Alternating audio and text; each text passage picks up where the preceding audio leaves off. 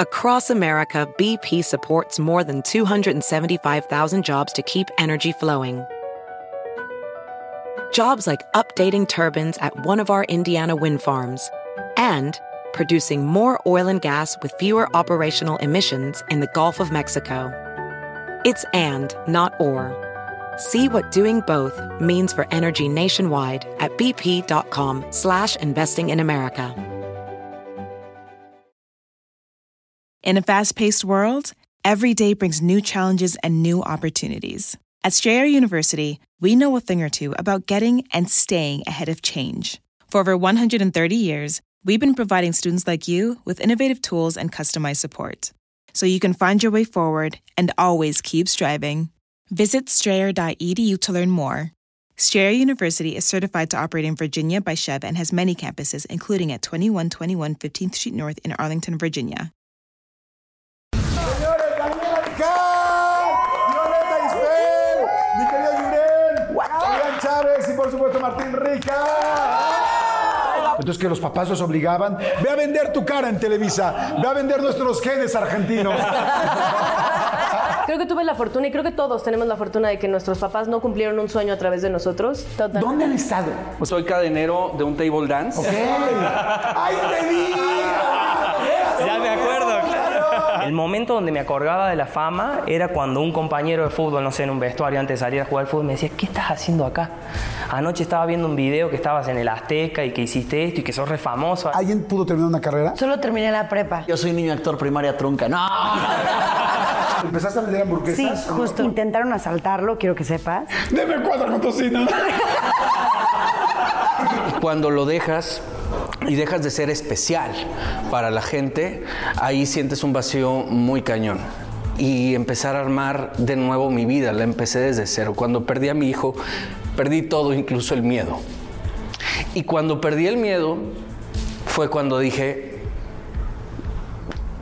¿qué, más tienes, güey? A ti.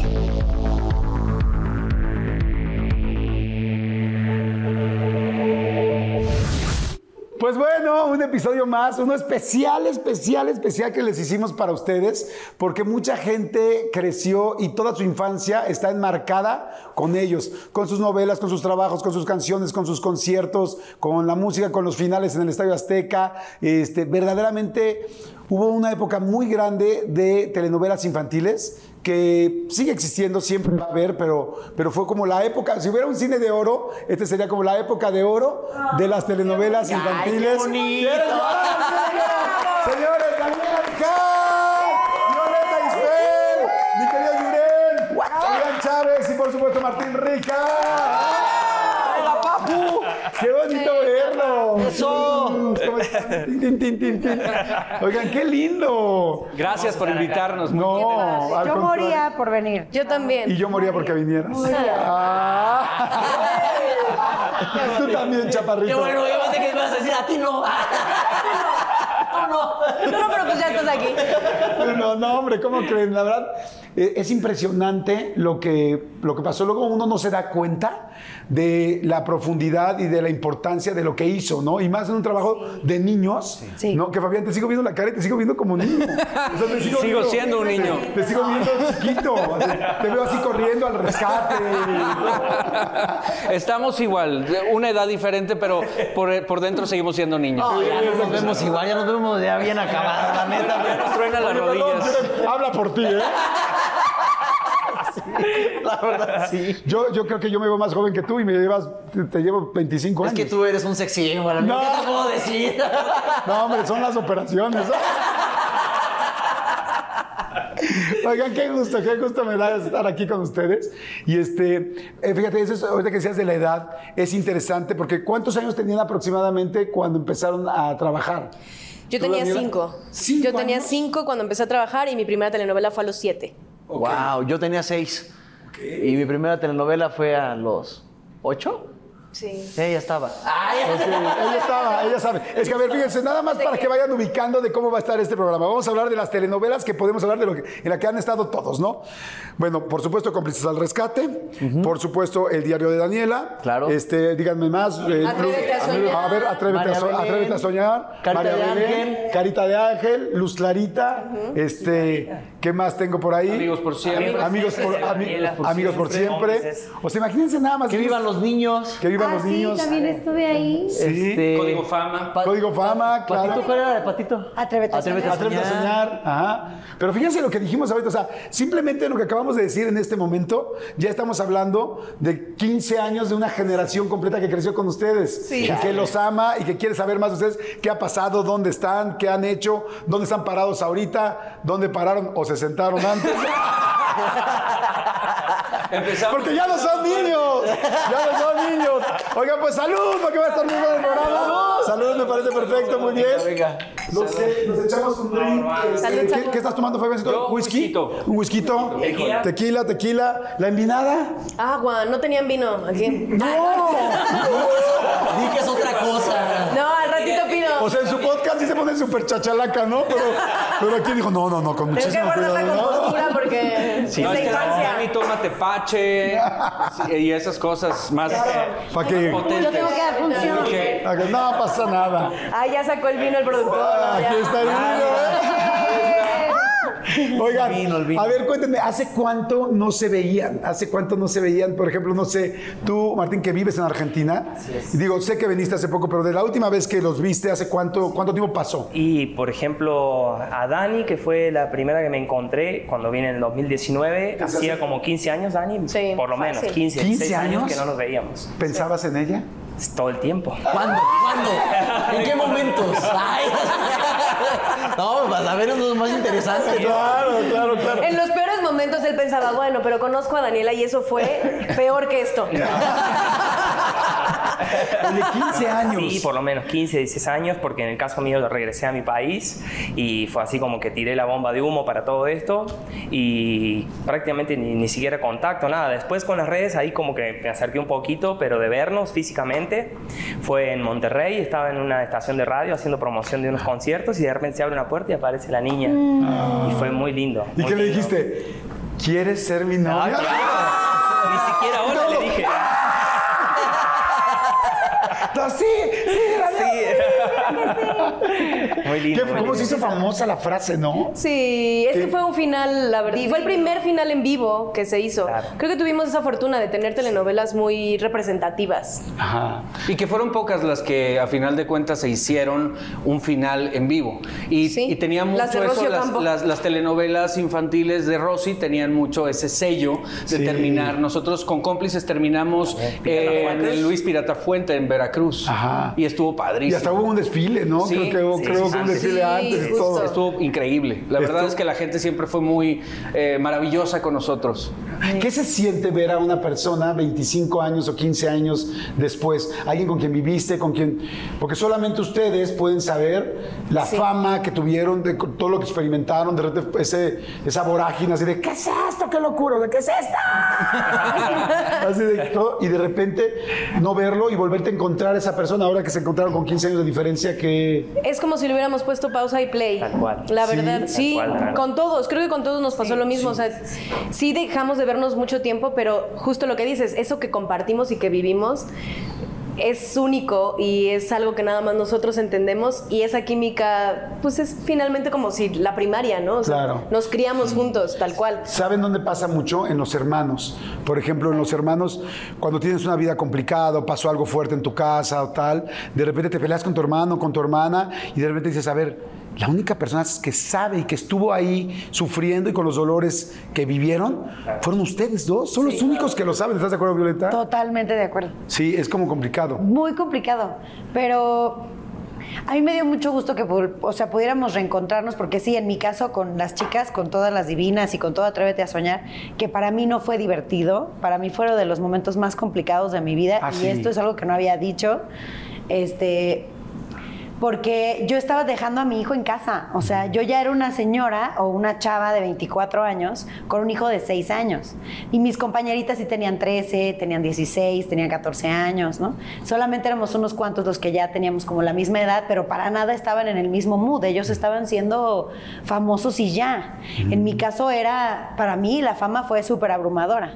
Entonces, poder encontrarlos ahora, para mí está siendo padrísimo porque puedo disfrutarlos desde otro sitio. Ya no tengo que estar preocupándome por si Omar comió o no, si le dejé algo o no, si hay que pagar una cuenta o no. O sea, como que estoy disfrutándolo desde otro sitio. Claro. Pero en mi caso, en ese preciso momento, yo sentía el peso de una responsabilidad gigantesca, porque además todos los ojos estaban en nosotros. Sí. O sea, el día que yo vi mi cara este, eh, chueca en un libro para dibujar en Tepito, dije, esto ya se descontroló. Había, o sea, si viste tu cara, ¿tienes Sí, un libro de por colorear? supuesto, claro, en un libro de colorear que decía Atrévete a soñar mal hecho. o sea, Al lado del libro vaquero, haz, de cuenta, así, así, te lo juro, fuera de coto. No me acuerdo. Colorea Antonella. Exactamente. Colorea a tus personajes, atrévete a soñar y ya sabes, era como el libro de dibujar, pero era con la carita así, la boquita chueca, pero dices, no, o sea, si ya llegamos a la piratería en este país es porque de verdad la rompiste. Exacto. O sea, había un montón de cosas que sí, en muchos sentidos eran chidas, para mí no eran chidas. Claro, sí, O sea, yo ahorita que pude platicar con, con Dani Ibáñez y así, me decía, es que tú te freseabas mucho. Y yo, no, nena, no es que me freseara, es que los pequeños momentos que yo tenía, le hablaba a mi hijo para saber cómo estaba. Y si no, nos llevaban a hacer unas fotos. Y si no, nos llevaban a grabar la canción nueva. Y si no, córrele porque tienes que aprender la nueva coreografía. No, no, que crees, son cuatro coreografías. Y ya dormiste, no me importa. Así que levántate y, o sea, las giras de Atrévete a Soñar a nosotros no nos llevaron ni maquillaje, ni peinado, nada. Nos hacíamos cargo nosotros de todo. ¿Ah, sí? Por supuesto. O sea, cada- Tampoco lo había. Este, no, o sea, literal nos decían, a ver, somos un montón y necesito que se pongan las pilas. Ustedes que han hecho teatro, enséñenle a las niñas que no saben. Entonces fue como de, ok. Entonces, aventarte un entrenamiento previo sin poder tener un entrenamiento real, sino como que todas fuimos sacándolo como pudimos. Este, pero además dábamos las, las, este, las escenas que teníamos que dar. Eran jornadas larguísimas porque eran treinta y tantas o cuarenta escenas en un mismo día y no me dejarán mentir. Todos mis compañeros aquí lo saben. Eran 40 escenas, pero entonces terminaba el día de llamado el viernes y así como terminaba era correr a dar este, al avión para subirte medio dormir, despertar, medio desayunar, este, correr a hacer soundcheck, regresar, medio comer, arréglate, maquíllate como puedas y luego regresa. Y después afuera eran montonales de filas de personas que nos estaban esperando, papás que llevaban horas ahí y me jaloneaban. Por ti estoy aquí y pobre de ti si te vas. No, te tomas una foto Pero, con mi hijo. pero mientras te están jalando porque ya vas tarde, ¿no? Y es de, perdón, señora, No, y en la cabeza tienes mi hijo. Estás solo. Sobre todo, sí. O sea, el día que yo recibí la llamada de mi mamá o de mi papá, no me acuerdo, que me dijeron, Viole, en esa época no había redes sociales, no es como que te podían mandar un video y ya, ¿no? ¿No? Omar aprendió a andar en bicicleta, estábamos en Guadalajara, nunca lo voy a olvidar. Y me aprendió a andar en bicicleta y yo, no me digas. ¿Y cómo le fue? Padrísimo, se aventó, se cayó como dos veces, pero está muy bien. ¿Cómo estás, Omar? Mami, ya sé andar en bici. Gracias por mi bici. Te amo, mamá. Bye. Y yo me sentía la peor del mundo porque no, po- porque no había estado con mi hijo el día que aprendió a andar en bicicleta. Y como esas te puedo contar otras 40, ¿no? Fue muy padre para mí. Ay, es muy temprano, ya voy a llorar. qué horror. Este. ay. Fue muy padre para mí que vino el concierto de, de 2000 Pop Tour en la Arena Ciudad de México. Y mi hijo estaba en el escenario. Digo, mi hijo estaba en el público. Gracias. Ay, perdón. Tranquila. Mi hijo estaba en el público. Él nunca me, él nunca me vio en conciertos porque era tan chiquito que a mí me daba mucha, mucha terrible que le fuera a pasar algo o que los fueran a empujar o qué te puedes imaginar. Le consiguieron el acceso para que estuviera con nosotros abajo. Me dicen, ven Violeta, que tienes que tomar una foto. Y yo, sí, ya voy, ¿de qué? Y en eso lo veo entrando. No podía dejar de ver al niño chiquito, pero ahora un niño grandote, ¿no? Y me abraza con todo el corazón y me dice, mamá, no inventes, es que, ¿qué pedo con esto? ¿Me puedes explicar? Y yo, mi amor, esto hacía para llevarte a comer a la casa. Y me dice, me hubiera encantado explicarle a mi niño de seis años esto que estoy sintiendo hoy.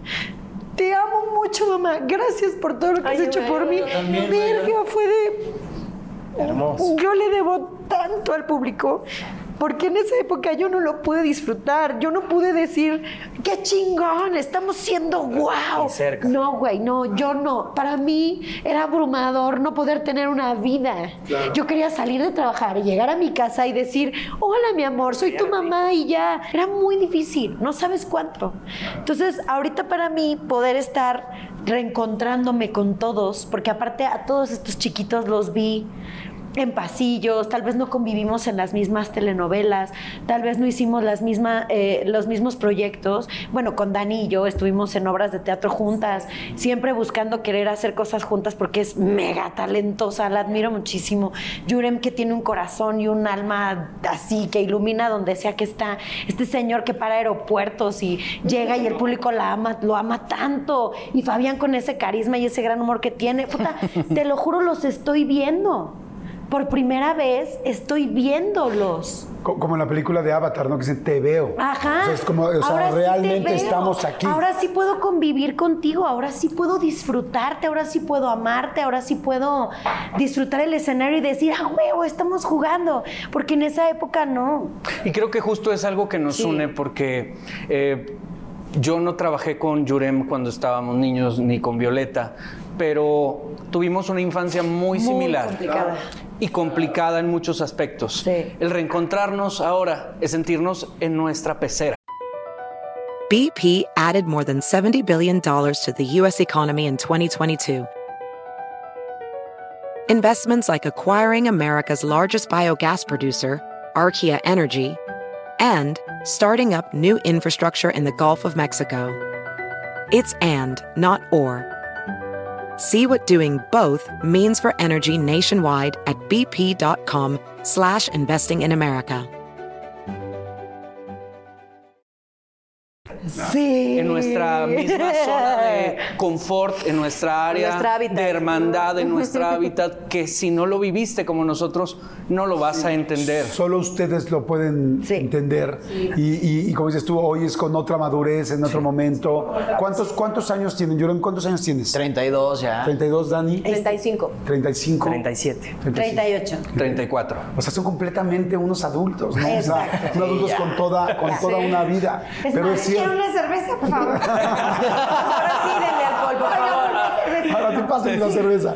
Oye, es- o sea, son, son completamente unos adultos. Entonces es muy interesante ver lo complicado que era. Ahora, eh, a toda la gente que está entrando a la, a la plática y a la entrevista, pues bueno, bienvenidos. La vamos a pasar increíble. Como están viendo, va a ser muy interesante poder platicar. Y antes de pasarme a otro tema o de arrancar con alguna cosa de los inicios de todos estos proyectos y poder platicar con todos, Va.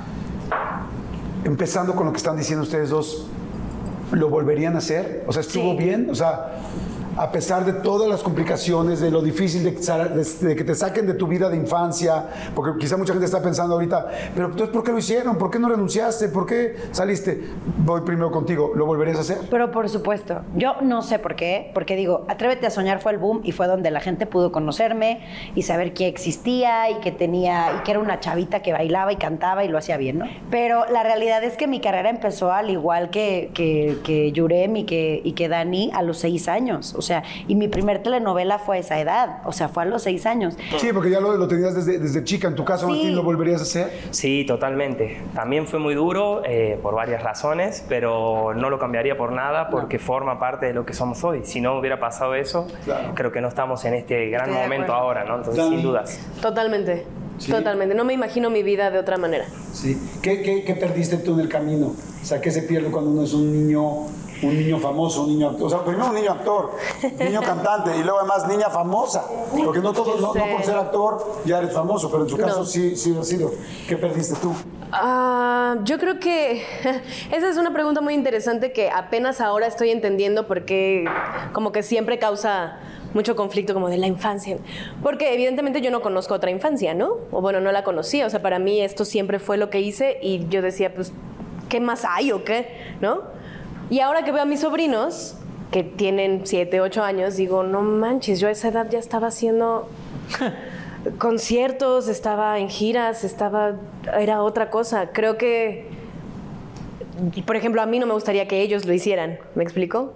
por el estrés que uno vive en ese, en ese momento. Pero sí lo volverías a hacer Yo tú. lo volvería a hacer por completo, sí. Yo sí. Ah, ellos Yo no. sí. Yo Ustedes sí. no. No No, no sé, Con un disco, ¿no? Le pega con un no, se sé, ah. pega, no. Sí, pero pues sí, es que es mucho estrés. Creo que eso, creo que eso es lo, lo Claro. principal. Pero de que lo volvería a hacer, sí, siempre. Sí, ahorita vamos a profundizar sobre, sobre ese tema, pero Julen, ¿lo volverías a hacer? Sin pedos. Perfecto, Fabián. Totalmente. Sí, o sea, o sea, al final es la vida que de alguna manera escogieron, porque eso es importante, ¿no? Porque luego Sí. mucha gente podemos pensar, pero entonces que los papás los obligaban, pero entonces casi casi es como lo mandaban a vender en la esquina para que regresara con dinero. Tal, tal. Juren sí, pero a Ve, ve a vender, ve a vender tu cara en Televisa, ve a vender nuestros genes argentinos. Jamás, ni cerca. La idea es para después criogenizarlo, ¿no? Vamos a vender todos los genes. Amo. Todo mal. No, ¿sabes qué pasa, Jordi? Que haz de cuenta que imagínate que desde muy chico encuentras tu pasión. te dan la oportunidad de vivir lo que, de hacer lo que amas con todo tu corazón. Y tal vez con la oportunidad de hacerlo toda tu vida. Está increíble. Aún con todo eso, era tanta su pasión que lo volverían, que lo volverían a hacer. Oye, Totalmente. ¿dónde han estado? O sea, eso me parece interesante. Bueno, evidentemente, bueno, es que Dani también ahora ya la he visto muchísimo. Y, este, pero, y a Yurem y a Violeta, pues como les digo, a Violeta la veo en cada siguiente proyecto. O sea, siguiente proyecto que tenga, Sí, está. con Violeta es Violeta Isfel presenta, dirige, produce, escribe. Espérate, Jordi, porque te gana el programa. No, si estoy aquí a las mías. Sí, sí, sí, sí. Con Violeta Isfel. Pero este, pero por ejemplo, en el caso de Fabián o de Martín, hace un rato que no los veía, ¿no? Fabián, ¿qué has hecho? ¿Dónde has estado? ¿Qué ha pasado con tu vida? Mira, yo me- soy cadenero de un table dance. Ok.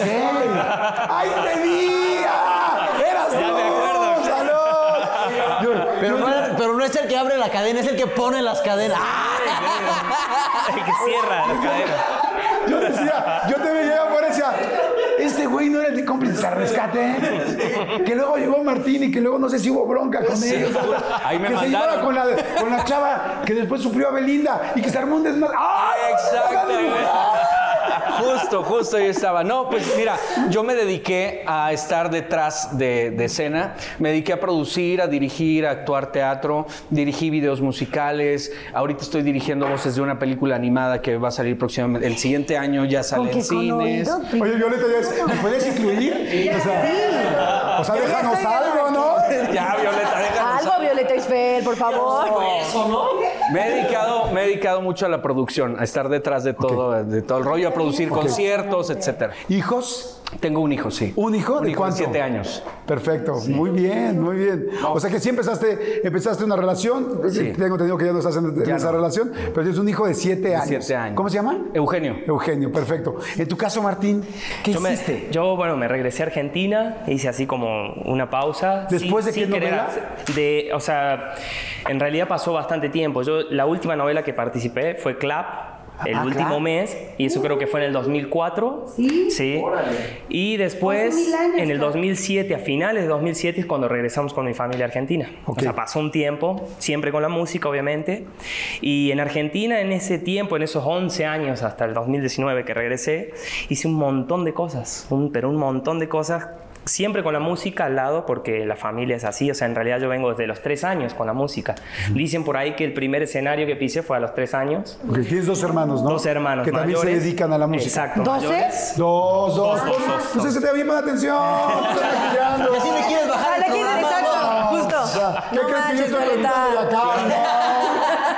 Dos hermanos. Dos hermanos más. ¡Dos, dos, dos! Dos. Es que es niña actriz. Ay, Déjenla, a ella déjenla. Así que bueno, con mis hermanos siempre ligado a la música porque donde estamos tenemos un estudio de grabación, entonces siempre trabajando ahí en proyectos. Después estuve en un grupo musical, eh, pero en el ambiente más nacional, solamente en Argentina, en la parte más grupera, por así decirlo. Estuvimos girando bastante, al mismo tiempo jugaba al fútbol, que es otra pasión muy grande. Me acerqué ahí a un club muy humilde del barrio y empecé a jugar en la liga ahí. Todo, bueno, también una historia larguísima, como, otro- como unos ocho años estuve jugando al fútbol. Eh, después de ahí eh, era muy loco todo porque era salir de gira con el grupo y hacer un montón de kilómetros y llegar el domingo a jugar partidos de finales y así, o sea, una cosa de loco. De alto rendimiento. De alto rendimiento, realmente. Eh, Oye, perdón, te voy a interrumpir tanto. Tenía, ¿Eras tan famoso en Argentina como en México? no, para nada, para, pero para nada. ¿Y Ni un es- 10% de lo que Ok. es acá. ¿Y qué se siente de repente? Estadio Azteca, llenos, novelas, tal, o sea, una locura, ¿no? De todo el mundo hablando contigo, las, tus caras en los cuadernos, porque así estaban en los, en los libros, en los cuadernos, en las mochilas, en las loncheras, y de repente llegar a Argentina es como ¡prum! Sí, sí, sí, Es claro. como aquí no, no eres famoso. Eh, Pues, Costó trabajo, ¿no? En mi caso fue hermoso, porque nunca le presté atención a esa parte de, de la fama, si bien la respeto mucho y, y soy el más agradecido con, con la gente, con, con los fans que, que siempre me apoyan y ellos son el motor de todo esto. Pero esa parte de ser famoso, yo desde que llegué a México ya traía como en la cabeza la música, simplemente música, ¿no? Y si la música me lleva allá, bienvenido sea, porque pues también es muy lindo. Pero por ser así, también tomé, fue fácil regresarme también, ¿no? Porque yo sabía que allá, como en los 10 años que yo viví acá en México, todo, todos los fines de año nos íbamos para allá de vacaciones a pasar Navidad, Año Nuevo. Y ese mes que yo respiraba de este mundo acá era muy feliz, realmente muy feliz porque, y, y ya sabes, calle de tierra, todo más simple, era como agarrar otra vez la raíz, ¿no? Que siempre mis, mis padres me inculcaron eso, estando acá, donde sea, ¿no? Hasta el día de hoy siguen siendo las mismas personas, ¿no? Y tal vez, en mi, perdóname sí. amigo, es- sería como hablar contigo mismo, ¿no? Como un silencio Ah, claro. de, de todo el barullo. Pausa, exacto, una pausa de todo eso, ¿no? Y- ¿Económicamente no cambió mucho la situación? Sí, sí, sí, sí, porque obviamente nos dedicamos a otra cosa, y, pero por suerte nunca nos hizo falta nada, gracias a Dios siempre estuvimos como un- una base eh, normal. Sí cambió, obviamente, por, por lógica, ¿no? Aparte Argentina es otro mundo y, y los últimos años en Argentina han sido fatales, entonces está muy difícil la cosa por allá. Pero, mm, como te digo, sí fue hermoso porque fue como respirar de eso, empezar a jugar al fútbol. eh, el momento donde me acordaba de la fama era cuando un compañero de fútbol, no sé, en un vestuario antes de salir a jugar al fútbol, me decía, ¿qué estás haciendo acá? Anoche estaba viendo un video que estabas en el Azteca y que hiciste esto y que sos re famoso allá. ¿Qué haces jugando acá en San Cayetano? Los vestuarios se caían a pedazos, o sea, otra cosa. Y le digo, pues yo estoy feliz, que me ves mal o qué, vamos a pensar, tenemos que jugar al fútbol, después te, te cuento eso, ¿no? Entonces, eh, realmente fue fácil eh, porque nunca le, le presté atención, nunca es lo que yo le apunto, ¿no? Claro. Hoy, hoy, ¿qué haces? O sea, antes de todo esto y de que ahorita que se juntaron, ¿qué Ok, haces? eh, sigo trabajando en mi música, obviamente un nivel más orgánico. Con mis ¿Cantando? hermanos. Sí, sí, sí, cantando. Antes de que sea este proyecto de, de los 2000 que estamos ahora y de regresar, eh, yo ya tenía pensado venir porque casualmente este año vamos a cumplir 25 años de carrera en, en México, ¿no? Desde que llegué a México. Y lo queremos festejar con toda la gente que nunca me suelta la mano, ¿no? Entonces ya estaban como programadas esas cosas que va a ser ahora fin de año. Eh, y aparte de eso, giraba con otra banda, que, pero a nivel producción como Fabián, este, donde trabajamos todos los fines de semana, hacemos un chorro de kilómetros. Y ya llegaron las caguamas. Ya llegaron las caguamas. y, y bueno, trabajamos con esta banda que se llama Banda 21, las Kawasakis. Las Kawasaki. claro. Y nada, a nivel producción, también eh, haciendo cosas con mi hermano en el estudio. Anterior a lo del fútbol y eso, también estuve trabajando hasta en una metalúrgica. ¿En una metalúrgica? En una- sí, en una, ¿Qué lo he hacías contado ahí, amigo? De todo. ¿Qué hacías físicamente? Bueno, entré en la parte de despacho, que es este, esa fábrica, eh, una metalúrgica, todo que ver con hierro, hacía todo equipamientos para camionetas. ¿Ok? Camionetas y, y ya sabes, el estribo, el enganche, bueno, no sé cómo le dicen aquí para jalar los remolques. Ah, ya sabes. Bueno, enganche. Bueno, el enganche, esa parte. El enganche. Entonces, mi primer labor ahí fue, eh, yo tenía que despachar, o sea, envolver todos estos productos, ya sabes, poner para dónde iban, llevarlos a tal lugar, estaba muy tranqui, muy bien. En realidad, cuando, o sea, cuando llego a la fábrica, era una fábrica no grande ni, ni, ni chiquita, ahí al medio, ¿no? Entonces... Aquí le o llamamos sea, mediana. mediana. Aquí se dice mediana, claro. Aquí se dice mediana. Exacto. Bueno, entonces arrancamos con este tema del despacho, pero en realidad había muchas cosas por hacer. Llegaba una camioneta que le tenían que poner un enganche y, hey, deja de hacer eso, ven a ayudar acá. Y ya íbamos para allá. Y, y padre porque aprendí otra cosa que nada que ver. Pero muchas cosas. Que nada que ver, eh, muchas cosas, pero fue una experiencia muy linda dentro de todo esto, para no hacerla tan larga, de, de que estuve trabajando allá en Argentina. Pero creo que todo el mundo tuvo un momento como de, como de pausa, ¿no? Eh, Tú, Daniela, ¿en qué momento fue la pausa y qué hiciste? En mi adolescencia seguí haciendo cosas que tenían que ver con el medio, pero más onda como teatro, más chiquito o conducciones o así. Eh, hasta que regresé a Familia de 10, que ahí empezó como otra vez eh, un ritmo de trabajo mucho más pesado, pero sí. Y eso fue por culpa de mi madre santa, que quería como que tuviera una adolescencia normal. ¿Alguien pudo, porque, y lo digo con todo respeto, alguien pudo terminar una carrera porque trabajaron desde muy chiquitos y luego las escuelas y luego tienes que estudiar ahí y luego, pues, yo sé cómo son los llamados y de repente siento yo que mucho cuando uno es chiquito, este, te van diciendo, sí, los vamos a poner maestros, vamos a poner maestros, pero cuando empiezan a ver las televisoras que hay fama y todo, y los papás también ven la exigencia, tienen que tomar una decisión de este niño se va a dedicar a esto y quizá ya no puede seguir en la escuela. ¿Alguien pudo terminar una carrera? Solo terminé la prepa. Ok. Yo no terminé la prepa, Ok. pero como carrera, lo de cocina, Ajá. y este año voy a terminar la de director técnico de fútbol, que también, bueno, ¡Ah, perro! a huevo. ¿Tú estudiaste psicología? Yo estudié psicología, pero no la terminé. No quiero pensarla como trunca, porque yo... Todavía la puedes terminar, claro, Sí, porque siempre. yo digo que en algún momento lo va a terminar, pero sí, sí. quiero estudiar psicología. ¿Y tu idea era como dar terapia? y- No, jamás ejercer, no. Mi idea era más bien como tener ese conocimiento para poder aplicarlo en la actuación. Ok. ¿En tu caso, Yurem? Yo. Porque siempre estás muy chiquitito. Sí, yo soy niño actor primaria trunca. No. Primaria trunca. Sí acabé, sí acabé la primaria, acabé la secundaria, acabé la prepa, estudié la carrera de bajo y composición, pero no terminé porque antes de terminar, antes de seis, me faltó un semestre y me llamaron a Reto Cuatro Elementos, entré al reality show. Cuando salgo de Reto Cuatro Elementos, pues ya no, ya no tenía la misma agilidad, eso es muy celoso. Entonces, la verdad me ardí machín de que ya no podía hacer, o sea, ya no podía estar en el nivel de los exámenes y ya lo abandoné. Ok. Pero, Pero sí. a un semestre. Estaba un semestre. Sí, todavía, todavía leo bastante bien. O sea, leo bastante bien. Todavía tengo un buen de teoría musical y, y todavía toco, pero ya no, ya no es. Y esa BP added more than $70 billion to the U.S. economy in 2022. Investments like acquiring America's largest biogas producer, Archaea Energy, and starting up new infrastructure in the Gulf of Mexico. It's and, not or. See what doing both means for energy nationwide at bp.com slash investing in America. ¿Porque te gustaría terminar o no? Sí, pero es que también me da, la neta sí me da pereza las horas que tengo que dedicarle porque fueron cuatro años de estar tocando diario un montón de horas para llegar al final de la carrera y a la hora de la hora, pues cuando ya iba a hacer mis otros exámenes ya no. Entonces, este, sí, sí estuvo, sí estuvo rudo.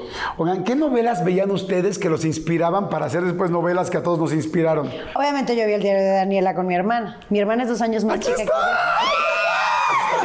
¡Y es mi amiga! También mía. Sí, que tú no sabes. O sea, ver a Dani, porque aparte digo, yo ya había sido niña actriz, pero tuvo una temporada en que no había chamba. Y literal era la chava de ir a la escuela, que por cierto fui la niña más buleada de todas las escuelas en las que estuve. A, a ver, a ver, eso me interesa. Sí. Era, era, era buleada por salir en la tele. Por salir en la Sí, tele. pero ¿cómo? claro, a ver, todos. se los pregunto a todos. Perdón que te interrumpa un Sí. poco en esta parte, pero eso se los pregunto a todos. ¿Cómo? O sea, yo me imaginaría que el niño actor o la niña actriz de la escuela es como de, ay, es Daniela Luján, ella sale en una telenovela, No, o es todo al Yurem, o es. Fabián, es, ay, es Isfela de los ojos preciosos. No. No, al ¿No? ¿Por No, no qué? funciona así. Porque, a ver, ¿cómo era en tu Pues caso? en mi caso, por ejemplo, cuando estuve en el espacio de Tatiana, este, que era yo una de las estrellitas de Tatiana, y estuve muchos años trabajando ahí, este, tenía 12 años. Estaba, si no mal recuerdo, empezando la secundaria. Porque siempre fui niña ñoña desde chavita. Todos, ¿no? Sí. Porque aparte tenemos que actuar y tenemos que. Haz de cuenta que nos ponían al profesor, tenías que llevar todos los apuntes, ah, hacer todos los exámenes. Sí. Me acuerdo que. Perdóname que no, te interrumpa. Dale, dale. Me acuerdo que yo estuve en Inseparables y me hicieron una prueba ahí de, primaria. Yo le dije a mi ex, le dije, oye. Eh, o sea, no fueron inseparables. Sí, no. El tema regresa, el tema regresa. Por eso no ganamos.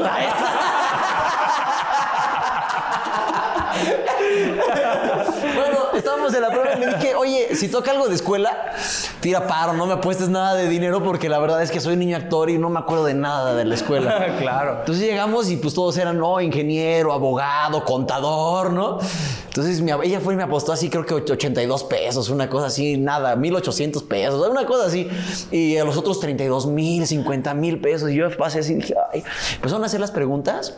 Todos reprobaban, todos reprobaban, todos reprobaban. Y me pasan a mí y me preguntan y todas las iba acertando. ¡Pra, pra! Y yo le rascaba así al subconsciente porque dije, ahí tiene que estar. Ayúdame, disco duro. ayúdame. Estaba en esta novela cuando vi eso. Es que sí, te lo juro. En el camerino me aprendí. Fui el único que pasó la prueba porque a pesar de que éramos niños actores, pues estudiábamos bien machín para tratar. Yo salí con 9.2 del Yo primaria. también salí con un. Oye, pero fíjate qué interesante eso que están diciendo. Sí, o sea, el porque año los que- niños, o sea, porque claro, tienes que hacer dos cosas. O sea, ir a la escuela, pasar los exámenes y aprenderte los libretos. En mi caso no fueron los compañeros, en mi caso fue una maestra. Que me Ah, eso me tocó a mí en secundaria. Sí, me la maestra. en sexto de primaria. ¿Cómo crees? Sí, porque ella veía que a mí me encantaba todo lo que tuviera que ver con oratoria, eh, con Ah, actuación. sí, todos nos metíamos esas Y la cosas. maestra le daba mucho coraje que yo estuviera en la televisión, que los niños me hicieran más caso a mí que a ella. Y líderes de me hizo la vida imposible, pero imposible mal que tuve que ir a psicólogo, porque ella decía que yo nunca iba a ser actor, que yo iba a ser un payaso y que de payaso no iba a salir. Pero mira, yo soy un payaso muy feliz. Güey, demeritando también la carrera de ser payaso, porque Un saludo ahí a la. Mira de quién te ¿Dónde estoy, burlaste.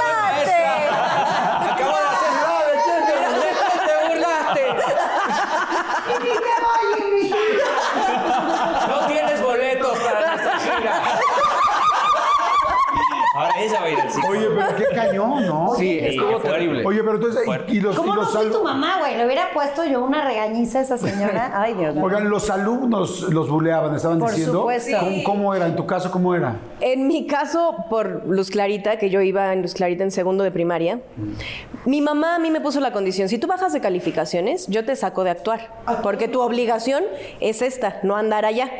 Y entonces para mí era como, sí mamá, sí mamá, no, yo súper Súper aplicada. aplicada, Dani. Pero pues claro, había llamados y entonces iba un día a la semana a lo mejor a la escuela y pues para mí era como, no manches, tengo que aplicarme cañón. Y entonces ponía atención, hacía preguntas, no sé qué. Y a una maestra, porque se le ocurrió decir, deberían aprender a Daniela, que casi no viene. Ya Casi sé. no viene. Que casi no viene, pero sabe. Y yo, no, señor. No, de ahí, muerte ¿Qué, mortal. qué te hacían?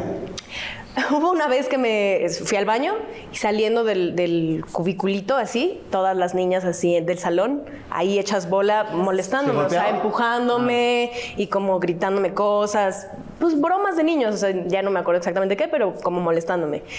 Por fortuna iba mi hermana en la misma escuela y ella como que creció mucho y entonces era así de las matonas. Entonces llegó así de, ¿quién está molestando a mi hermana? Y ya.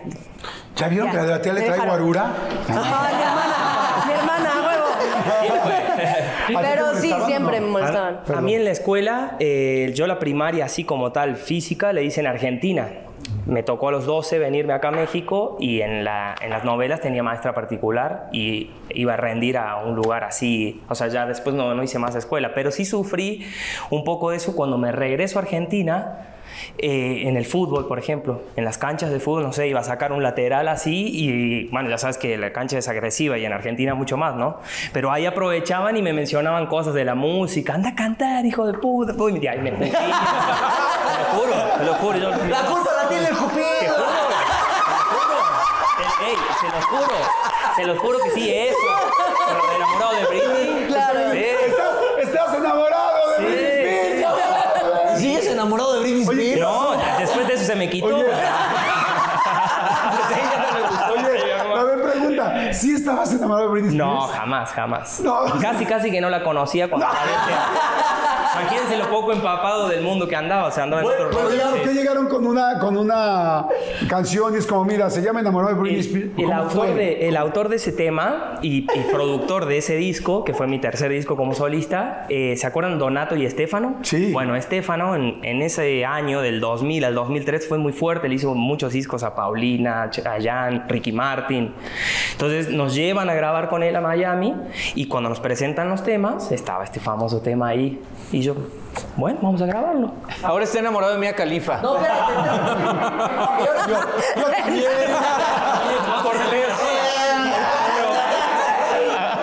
ahora que ya Spears pelona y posando así, te causa. No, me da, me da cosa Ahora lo sí que le está gusta. pasando.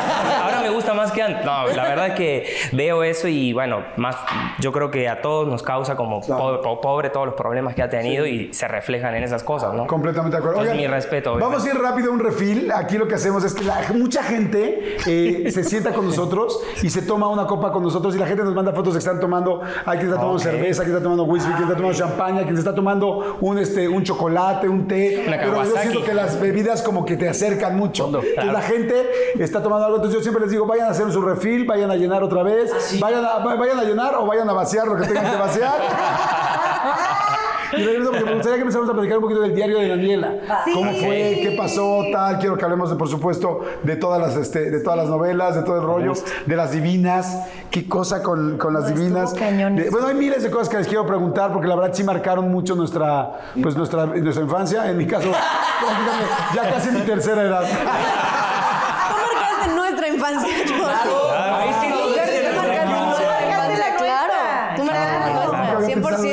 100%. eso. Sí, claro. Es como Sí. nuestro Ahora que preguntabas que, qué veíamos, pues claro, yo veía otro rollo. A mí me tocó leer el Cúbule cuando estaba en la nueva banda Timbiriche. Estábamos ahí encerrados en la casa y me llegó el Cúbule y yo así, ah, Cúbule con mi sexualidad. Después de hubo con mi sexualidad, ¿funcionó o no? Eh, me costó mucho trabajo. Le digo, no le cambien, por favor, no se pueden cambiar porque están en internet, estamos en YouTube. Les mando saludos a la gente que nos escucha en Spotify, por favor, denos las cinco estrellas para que pueda salir mejor este, este podcast y tengan más el algoritmo cerca. Si la gente está en YouTube, comenten todo, nos encanta leer. Todos vamos a estar leyendo. Todos vamos a estar leyendo los comentarios y, y, este, nosotros, bueno, trato de que la mayoría de los artistas Yo contesten contesto, yo también. sí. Yo también estoy contestando, los- digo, no puedes contestar todos, evidentemente, pero sí los leemos. Por lo menos yo creo que sí, yo los leo todos y, este, y contesto pues los más que puedo. Va, Así es que bueno, vamos a ver un refil y regresamos. Regresamos. Salud. Oye, salud. esto hubiera sido antes imposible, ¿no? Verlo en la tele es como, no, es, es Yurem, el serafín. Y ahora bien, Y pégate. ese va a ser el fin. Ese es el fin de Yurem. ¿Será el fin? Otra vez. Otra vez, chingada. Siempre tiene que salir el tema. ¿Qué te está diciendo? La de Oye, Daddy y- ¿qué, bien les ha ido con las envinadas. Nos ha ido muy bien. Felicidades, qué gran Felicidades, podcast. Véanlo, por favor. ¿Cuándo vas? Ya pronto, ya Sí, por supuesto por que pronto, favor. porque quiero ir. Estaría muy bueno Nada más que no habíamos podido ahí. agendar, pero. Sí, tal. ahí te esperamos. ¿Cómo se día de las invitado. eliminadas? En pandemia, por pandemia, porque estábamos. este, Pedas todos los días. y dijimos, ¿por qué no? Hay que grabar esto.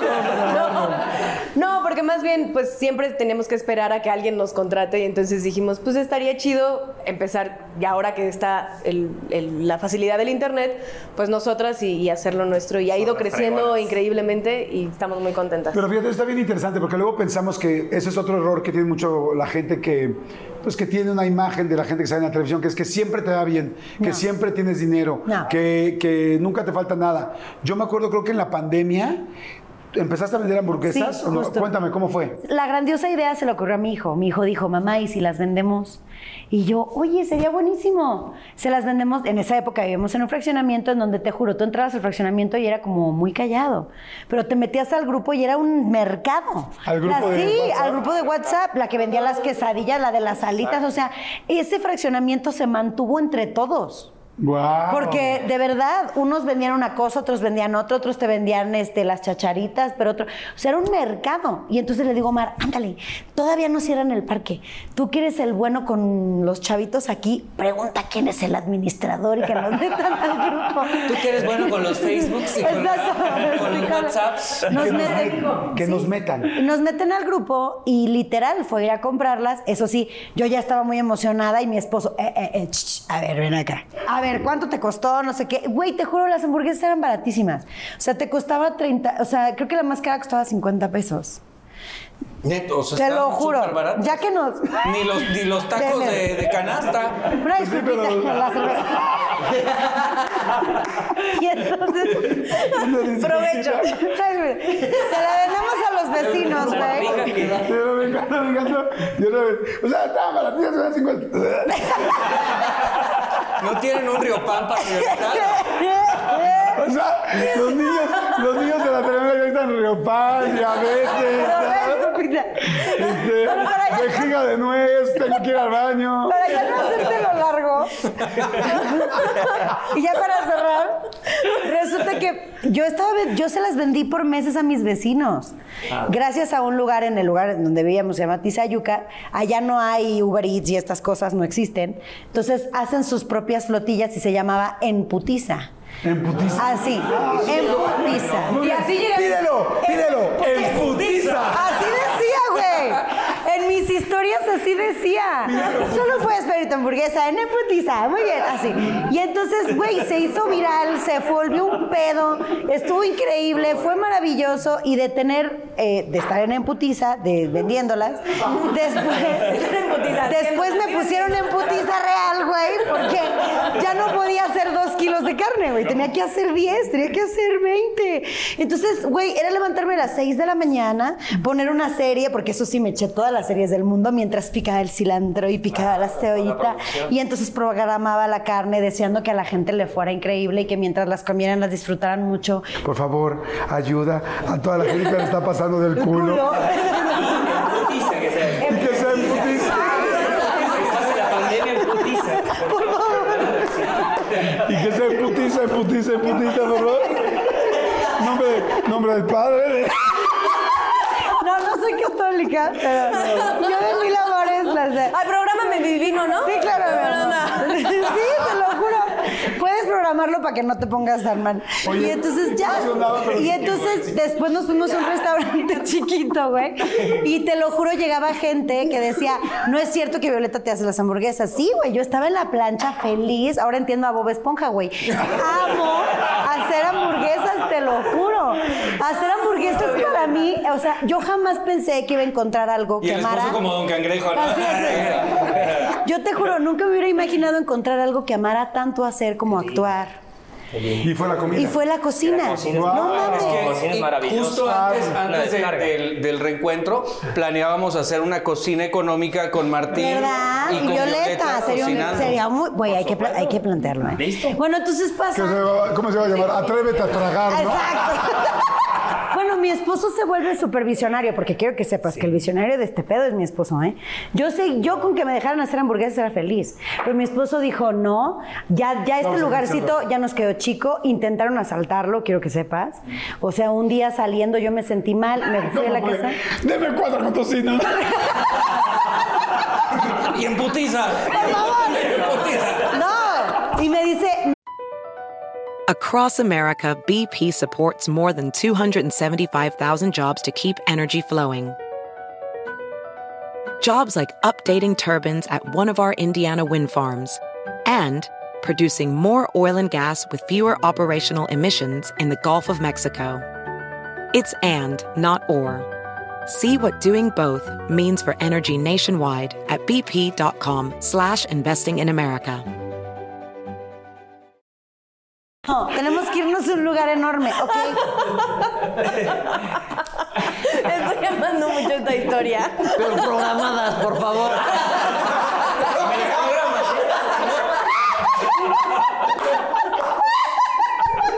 No puedo, güey, no puedo. Y pues ya, o sea. Mi esposo.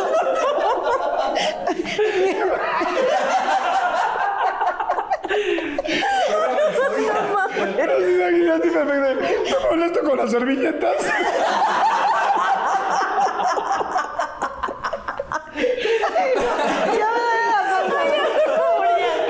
Qué bueno que fuimos al baño, qué horror. ¡Salud! Pues ya, fue el restaurante que conoció Dani. Dani te puede contar la historia. estaban muy ricas, la neta. Oye, pues muy bien por las hamburguesas, muy bien por lo que todo el mundo tenemos que hacer realmente para salir adelante. Cuéntenme, por favor, del diario de Daniela, porque fue toda una época, bueno, es que todas las novelas, todas las novelas del diario de Daniela. No, pero el diario de Daniela, ¿qué pedo? Sí, los cómplices Nosotros rescate, atrévete a corrimos. Nosotros, mi hermana y yo, nos equivocamos de puerta. El día, de la- Ah, el día del cierre. al- y mi hermana final. estaba llorando porque se iba a perder el final. Ay, porque hermana. aparte era en vivo. Sí, Claro. el diario fue ¿Cómo, cómo empezó? ¿Cómo, cómo, cómo empezó? El diario de Daniela, eh, voy a contar como mi mitad. Por favor. Yo venía de Luz Clarita y de hacer giras y teatro, etcétera, etcétera. Pero pues la gente me conocía como Luz Clarita. Y la historia que a mí me cuenta Rocío Campo es que, que ella quería hacer una telenovela conmigo y le pone el diario de Daniela para que yo pudiera recuperar mi nombre. Ok. Ah, para porque ya todo el mundo te Era Luz Clarita. Ah, yo, pásale, Luz Clarita. Ajá, exacto. Pásale, son las hamburguesas en chinga. ¿no? Exacto, en chinga, en chinga. En putiza. Cómete esta hamburguesa en chinga. Y, y entonces empieza el diario de Daniela, que tenía como toda esta idea de ser de la primera telenovela que fuera este concepto 360, con música, con un grupo de niños, hacer conciertos. Ahí todavía no existía RBD, ¿verdad? No. Ni, ni tampoco clase 406. Uy, no. No, el O sea, diario de Nani, Daniela ¿fue, la primer- 99. ¿fue la primera novela musical? Sí, sí, de la barra infantil, sí. No me acuerdo juvenil que había. Posiblemente sí sea. Pero sí. Porque antes estaban María Belén, Luz Clarita, Serafín. María Belén. este, Serafín fue la primera animada. Ajá, exacto. Serafín fue la- Serafín. Recuérdame qué, qué papel hacías en Serafín nada más. El am- yo, yo, yo era el amigo del protagonista. Ok. Como siempre.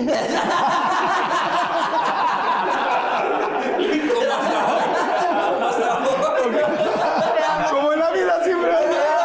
mucho, mucho. Oye, muy bien, perdón. Y hubo un día que me llamaron para una junta para saber quién iba a ser el, el niño, mi pareja. Y fue que llegó Martincito con su corte de, de. Luis Miguel. Así, No, de muy bonito en trajecito, así, muy precioso.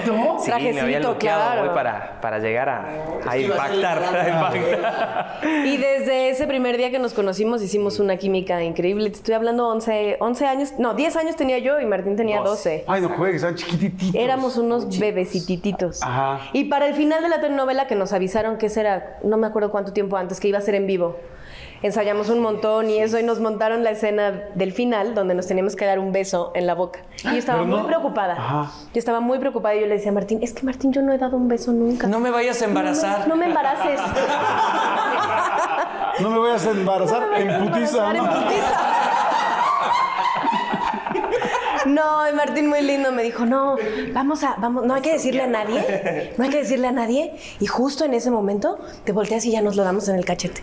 Y yo, ¿de veras, Martín? Sí, de veras, veras. Y así fue, así sale en el video. Sí, así. en el video, en el video no se lo dan en la boca. No, no, no, en la Ahora, sí hay una cosa que sí te quedaste bastante tiempo. O sea, para hacer un beso de mejilla fue muy largo. Es que por- así era la- la- la- el ambiente que teníamos que como recrear, Sí. ¿no? Pero la preocupación Teníamos de que contar, de hecho, Exacto, sí. teníamos Sí, como sí. unos segundos porque, claro, había que lograr que la gente ¡buah! explote, ¿no? Como, como pasó. O sea, sí les dijeron que el beso dure tantos segundos. Sí, Sí. sí, sí, nos No. montaron todo y solo como dice Dani, truqueamos el, el final por, por este tema de que, de que no, no queríamos ¿Cuántos segundos les pidieron?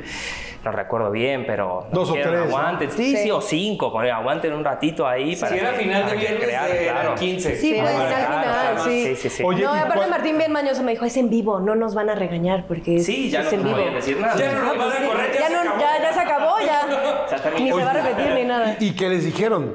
O sea, después de que se dan el beso en el cachete y no en la boca. No, nada. creo que estaban más preocupados por la respuesta de la gente y porque eran 100 mil personas en un estadio que en el Sí, besito. había tantas Sí. cosas que hacer en ese, como era el, eh, m- mitad de capítulo grabado y enlazaban el final. Sí. Fue una producción increíble, la verdad. una que gran enlazar idea. muchas cosas. Y También cómplices, y- cómplices al rescate también se hizo el final en el, en el Azteca, También ¿no? beso No, con en Nani. El, en el... En el Luis Pirata Fuente. En Veracruz. Ah, en el Pirata. En Veracruz. ¿Qué otro? Amigos por siempre. Amigos por Ajá. siempre. Amigos por siempre También. fue también en el Azteca. Sí, pero, sí, a ver, me regreso al, eh, al diario de Daniela. ¿Se dieron cuenta de la fama que estaba teniendo esto? ¿O cómo fue? O sea, ¿cómo, cómo empiezan a manejar? Porque esto, creo que para los dos fue el primer proyecto que fue así de ¡buas! ¿No? ¿O no? Fue un gran boom, sí. Sí, sí, sí. Eh, no sé, Dani, si quieres contar algo de eso. Primero. pero- Eh, Pues sí nos dimos cuenta de, de lo que era, porque, bueno, finalmente llenar un estadio azteca no es una cosa sencilla. Sí era. Sí era de salir y, y, pues tal cual, o sea, no, no podías caminar, te gritaban y los niños llegaban a todos lados. Pero como que nunca fuimos conscientes en realidad de cómo iba a suceder para un futuro. O sea, como que era el momento. Y mi mamá a mí me decía como de la fama es como la escenografía. O sea, de cualquier momento se, quita y y tan. Así que no te claves con eso. ¿Y, y- Entonces, y lo pudiste manejar bien? Sí, la verdad es que sí, bastante bien. Creo que tuve la fortuna y creo que todos tenemos la fortuna de que nuestros papás no cumplieron un sueño a través de nosotros y nos pudieron guiar Sí, o sea, como que no era como mi obsesión. entonces no. Exacto. Más bien es como que padre, porque creo que hasta la mayoría no los dejaban trabajar al principio, ¿no? Es como de, o sea, no te metas ahí, mi amor. Ajá, es sí, exacto. Es muy el difícil el ambiente, es muy Y también, terrible. también se vivió que muchas, muchas personas, bueno, en mi caso como conductor de Código Fama, sí vi muchas mamás que estaban tratando de vivir el sueño de sus hijos a través de, de ellas. O sea, llegaban las mamás o los papás más arreglados que los propios niños que iban a Sí. hacer casting. Que se gastaban su dinero. Yo Y es muy complicado, ¿no? Oye, y este, y tú te diste cuenta de toda esta fama, ¿cómo la manejaste, Martín? O sea, porque si era muchísimo, salir a la calle y que, digo, si ahorita acabas de venir a México y se Paró puso- el aeropuerto. y paró el aeropuerto. En, en mi caso eh, era bonito. muchísimo todo lo que pasaba, por no solo el diario de Daniela, sino yo recién llegaba al país de venir del campo. Cuando me enteré que iba a estar y que, que estaba la posibilidad de estar en una novela, fue así como, bueno, mucha emoción sin saber después Lo que iba a hacer. la chinga que fue, ¿no? Porque realmente no, sí, sí. es muy difícil. ¿no? O sea, al tercer mes de grabar la novela, entre que no sabía actuar, que, que no sabía usar ni el apuntador, Tu que acento. sí, el acento ¿El acento? ¿Cómo rollo. el acento? Y bueno, me ayudaron No, todos mis compañeros, siempre agradezco. ¿Puedo hacer una pausa? Dile que te hable como ñero, por favor. A ver, háblame como Pues ñero. el, pues el pedo del acento, pues me costó un chingo, carnal. Así que. Fue un pedote. no, mentira. Pero Wow. bueno, me ayudó muchísimo Dani. Dani me ayudó muchísimo siempre en, en todo. O sea, realmente fue un respaldo muy grande. Mis demás compañeros también. Y el cuerpo de, de- de maestras que tuvimos, que fueron dos meses antes de estar en un taller. Patricia Reyes Espínola. eh, ¿Quién más? Para no, no Sergio equivocarme. Jiménez, no sé. No. eh, María, María Prado. Barraza. María, María Prado. María Prado fue la encargada de, De tu que nos- acento. Nos, sentábamos tres horas así y hablábamos. Y ella me decía, no, no, no, espérate, estás cantando ahí, estás haciendo esto, probá así. Y, y así fue. Pero en realidad salí súper crudo a actuar porque yo en, en realidad hasta el día de hoy no me Pero ya bebía desde chiquito el niño. O sea, eh, eh, salí, o sea, realmente con, con verde, todas las dudas y lo hacían lo más natural que, que podía. Y obviamente con el apoyo de Dan y de toda una producción que nos cuidaron mucho. Pero realmente, volviendo a la pregunta, eh, sí me costó mucho tiempo darme cuenta de lo que estaba pasando. Porque fueron muchas cosas en poco tiempo, o sea, ni tiempo de pensar. ¿Cómo están en el amor ahorita? Tú, Fabián, ¿cómo estás? Yo contento, ya tengo un año y medio de relación con Paola, que es el amor de mi vida. Vivimos juntos, Es como mi trabajamos sobrina, ¿eh? juntos, es como tu mucho. sobrina justo. Y a Pau yo la conozco desde hace 18 años, decidimos después de muchos años de, de de amistad empezar una relación, nos fuimos a vivir juntos a los seis meses y ahora ya cumplimos un año y medio juntos. Bueno, en tu caso estás, estás casada. casada, hace cuatro En- años. En, Yo tu caso. en este momento estoy solo, pero sí he tenido relaciones en, en todo este tiempo que pasó, bastante intensas, pero por suerte estoy tranquilo. ¿Hijos no has querido tener? No, no, todavía ¿No has no. querido O no te ha sabe. dado? No se dio, no no se dio y nunca fue No como sabe. que lo, lo planeé o algo. Realmente con el tiempo como que hasta me alejé de la idea de ser papá por varios factores de que por el mundo, por, por muchas cosas, por la responsabilidad que es. O sea, ¿hoy no quisieras tener hijos? realmente me parece que no. De Si hecho, llega realmente y pasa, bueno. a- Martín, quere- queremos y- avisarte que tu hijo, Sí. que el que está Exacto. aquí, ¡Que pase! pase. Fíjate, que pase y, y- que pase en putiza. O sea, lo viví mucho con mis hermanos que tienen su familia y siempre estuvimos juntos. Ay, bien yo sé que no es lo mismo. Exacto, tengo, soy- ya soy tío abuelo, imagínate. Oye, pero no tienes alguien con quien texteas, Tinder, no estás en Tinder. No, no, no, para nada. Ay, ¿te abrimos un Tinder, Cero. Martín? Sí. Eh, también. Imagínate. Imagínate, Ni sé qué exitazo. Pero no, no, de verdad estoy tranquilo. eh, Ni sé qué onda y le vibra, Pero ¿no? tienes una, no tienes una amiguita. Tengo, tengo. ¿La claro, como incondicional? Cualquiera, La claro. incondicional. claro. La Sí tienes una incondicional. No sé si es incondicional, pero O uno tres. siempre en el mundo va conociendo gente, ¿no? Entonces, sí pasa, tiene, ¿no? pero Pero de verdad que- Oye, ya que sí. Sí tiene, no Oye, ¿tú cómo estás en el amor? Yo muy bien, llevo ya cinco años con mi novio. Ya son hermanos, ya. No, No. Son hermanos. No somos hermanos, Son es mi pareja. no ¿Es tu novio? Sí. Oye, ¿y la idea es casarse? Pues él anda hablando mucho de eso últimamente. No me digas. Yo quiero y, y ir. fíjate que yo- sí, obvio. Pero nos cantas, Ay, obvio. Y últimamente estoy yo pensando que estaría bien bonito. No, sí, es el hombre de mi vida, o sea, sí, Sí. lo amo muchísimo. Qué bueno. Oye, ¿hijos has pensado, quieres tener, no? No, yo no, no, no, para nada. ¿Tú, Yoram, cómo estás? Oh, que bien amolado, pateando el bote bien duro. ¿Cómo estás? ¿Cómo estás en el amor? Porque sí los vimos con pareja. No, pues yo estaba muy contento hasta hace unos meses. Estaba como los tomatitos. Estaba bien ilusionado. También me estaban hablando mucho de matrimonio, hijos, pero siempre no. Siempre no se armó. No, no se armó. Valió gorro la vida. No, no entiendo por qué terminamos. Estoy bien triste todavía y ando. El alcohol. Ando pateando el bote bien duro. ¿Estás muy triste? Sí, la neta sí, amigo. ¿Para qué te digo que no? Ahorita ya no tanto. O sea, creo que el primer mes sí estuve bien triste, triste. De hecho, subí videos muy triste, triste. Y varios amigos me escribieron. Acá tu tío Martín me echa porras cada que me ve todo triste. Claro, claro. Pero ahorita es como que ya pasó otra etapa y ya como haciéndome la idea de que ya no vamos a volver y que ya fue. Ok. Oye, ¿hijos? ¿Tú tienes ganas de tener hijos? Fíjate que ese fue una gran discusión porque a mí me da mucho miedo. O sea, me da mucho miedo casarme. Por eso les preguntaba, y por eso te preguntaba también por qué no, porque es interesante escuchar una generación nueva que la mayoría no quiere tener hijos. A mí me ¿Por da mucho miedo porque, pues, en primera salen bien caros. En segunda, pues es bien difícil, no sé. Oye, y todos los papás en este momento. Me, me daba miedo. Mírame, mírame. O sea, ese pedo de mantenerlos vivos los primeros cinco años de la vida es como complicado, la verdad. Este. Si a Yurem se le olvida comer. No, pues, de hecho cuando me lo planteó fue como, voy a traer un perro primero. Entonces fue como para ver si podía... planta, una planta, Sí, no, porque las plantas se me morían. Entonces quería ver que... El perro sí vivió. Y, y la verdad es que está bien educado y todo. Entonces el perro fue gran El perro está bien educado. Sí, sí, yo lo entonces a partir de eso dijiste sí. Sí, dije, bueno, pues igual y sí se puede. Eh, el mundo está bien peligroso, o sea, están pasando cosas bien feas con los niños también, eso está bien triste. Sí, sí. Y este, y tampoco me gustaría ser un papá ausente. Creo que me gustaría estar ahí. Sí, o sea, pues trabajo un montón, gracias a Dios, pero pues sí, o sea, justo eh, pues son muchas horas y es mucho tiempo dedicado. Entonces, como que pensé en todo eso y como que en algún momento se lo planteé y como que no me, no me, no me agarró mucho el, el tren. Y luego estábamos hablando el otro día con un terapeuta y le dije, me dijo el terapeuta, pero ¿te gustaría tener una familia? Y me quedé pensando, dije, pues sí, la neta sí me gustaría tener una familia.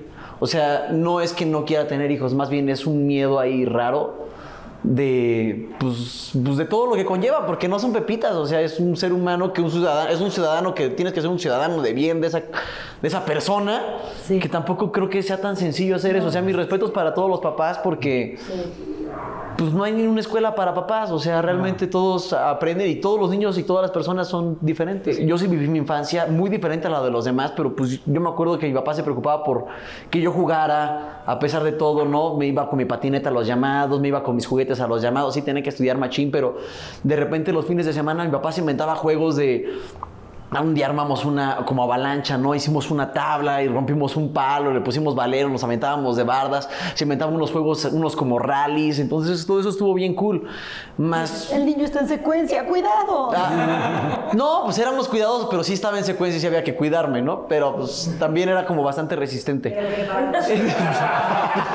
La verdad. Entonces... Saliste como del plástico de uso rudo. Sí, como de felpa, ¿no? Era de felpa. Este, las etapas que más fueron más en la adolescencia, después de Timbiriche, ahí fue donde como que me, como que la adolescencia como que me la volé y como que tuve ahí un, tengo dos años de mi vida borrados que no me acuerdo de nada. Fue complicado este, este BP added more than $70 billion to the U.S. economy in 2022 by making investments from coast to coast. Investments like building charging hubs for fleets of electric buses in California and starting up new infrastructure in the Gulf of Mexico. It's and, not or. See what doing both means for energy nationwide at bp.com slash investing in America. Esta onda de- del reality show de tener un sueño y de querer hacer algo y de saber que tú cantabas lindo de chico, pero después en la adolescencia cantabas para el perro porque te estaba cambiando la voz y que todos los calificaban con 10, 7, más mínimo y a ti te calificaban con 0, 3, ¿no? Co- Como que todo eso fue como complicado y lo de la, la cosa de la fama y eso, pues como que nunca me cayó el 20, la verdad, a mí. Nunca me sentí famoso, nunca me sentí como súper especial en ese sentido y no me acuerdo de... Pues no me acuerdo de dos años. O sea, me- de repente veo a las personas que me cuidaban y me decían, no inventes, ¿te acuerdas cuando te nos perdiste? ¿Cómo que te nos, me les perdí? Sí, te dejamos en... ¿Cómo que me les perdí? Si siempre estoy bien presente. No, no me acuerdo. Sí, No me acuerdo. literal. O sea, me, me decían, no inventes, te dejamos en León. Se nos olvidaste. Llegamos a Querétaro. Sí, llegamos a O sea, Querétaro. eres el Home Alone mexicano. Sí, sí, dice, llegamos a Pobre Querétaro angelito. y nos dimos cuenta que nos faltabas, pero pues ya estábamos en Querétaro, nos regresamos dos horas y te encontramos ahí en, en un restaurante hablando con los del restaurante. Dices, yo me... Porque tenías llamado. dice, me- me- dice, y no me acuerdo. No te acuerdas. No me acuerdo de nada de eso. O sea, yo me acuerdo que la pasé cool, que pues hablaba con toda la gente, que salíamos a los escenarios, que la pasábamos bomba. Tengo fragmentos ahí, pero pues no me acuerdo de nada de eso. Y después de eso, pues ya, ya empezó como la etapa de conductor y de todo ese asunto. Que la neta eso estuvo chido. O sea, fue como retomar un poquito, regresar a mi familia y empezar a vivir como cosas que ya no había vivido y como no sé, como retomar ese asunto, pero de, de la etapa de cantante, no me acuerdo de nada. y te prometo que no estaba en drogas, ni en alcohol, ni así, aunque sí se podía, pero, pero no. Eso les iba a no. preguntar si alguien tuvo en algún momento alguna bronca con alcohol o con drogas en, en este camino. No, el alcohol ha tenido problemas conmigo, pero yo con él no. Jamás. Jamás hubo ningún Creo que ha sido más, más un rollo, digo, hablo de, por mí, ha sido más un rollo de sentimental. O sea, si el alejarme de, de la empresa Televisa, porque te hacen sentir muy especial, tan especial, que cuando dejas de estar ahí en los reflectores, sí sucede una parte muy vacía, porque sientes que tu vida eh, depende de los aplausos, de los gritos y de todo eso. Aunque uno no lo desea, como bien decía mi hermano Martín, eh, no llegas con el afán de ser famoso, sí te come, sí Claro. te come por completo el estar en el foco público todo el tiempo. Y cuando lo dejas y dejas de ser especial para la gente, ahí sientes un vacío muy cañón. Que en mi caso eh, me, me llevó a la depresión. Sí, fui una persona que tomó antidepresivos, ansiolíticos, que estuve eh, muy clavado en, en esa parte de tratar de encontrarme. Después tuve a mi hijo, eh, lo dejé de frecuentar por una situación que tengo que no me gustaría comentar porque es algo que, Claro. que, que aún sigo viviendo este proceso, pero a mí sí me afectó mucho emocionalmente y lo único que me trajo a la tierra fue seguir haciendo lo que amo, que es actuar, que es cantar, que es bailar. Paola ha sido para mí un sostén muy, muy cañón en mi vida. Ha sido quien me trajo de nuevo luz a una oscuridad que tenía muy cañona y que creo que incluso en fotos se me notaba. O sea, eh, no sabía para dónde ir. El volver a encontrarme con mis hermanos me volvió a dar otro empujón. El encontrarme con el público ha sido maravilloso, pero creo que sí todos hemos tenido esta parte de sentirnos, no sé, en mi caso, desplazado o me he sentido solo. Y la vida y Dios, porque me acerqué mucho a Dios, porque amigo, yo empecé a creer en todo, ¿eh? O sea, creí en todos los santos, en, en- en cosas que, que no, para, para mí tenía yo un vacío espiritual y volví a ser yo gracias a esto. Por eso ahora que preguntabas que si lo volvería a hacer mil y un veces, porque nadie aprende a través de los éxitos y los aplausos. Todos aprendemos a través del empezar de cero, de tocar fondo y y sinceramente yo hoy me siento muy agradecido con Dios, primordialmente, porque yo creo mucho en Dios. y, y a raíz de que me comuniqué con Él, me empezaron a pasar cosas maravillosas como esto. Yo le decía, Señor, yo me quiero sentir otra vez quien era antes, porque hoy no sé quién soy. Y el reencontrarme con Pau, que tengo 18 años de conocerla y de ser pareja, después de reencontrarme con mis hermanos en el escenario, fue la respuesta de él de decir, te voy a llevar a tu zona de amor. To- Todos teníamos de repente un, llamamos un fondo, ¿no? Eh, y de repente, pues en la depresión puede haber un fondo. Eh, en la depresión, en el alcohol, en la ludopatía, en el amor, no, ahorita perdón, ya no acabé de decirte, pero pues es normal, a todo el mundo nos han terminado, a todo el mundo nos han tronado, o a todos hemos terminado una relación y todos hemos pasado por este momento, vas a estar bien, evidentemente. Claro, nadie se muere de amor, es lo que todos dicen, ¿no? Claro. Pero sí sientes como que se te pudre algo por adentro. Sí, claro. Sí.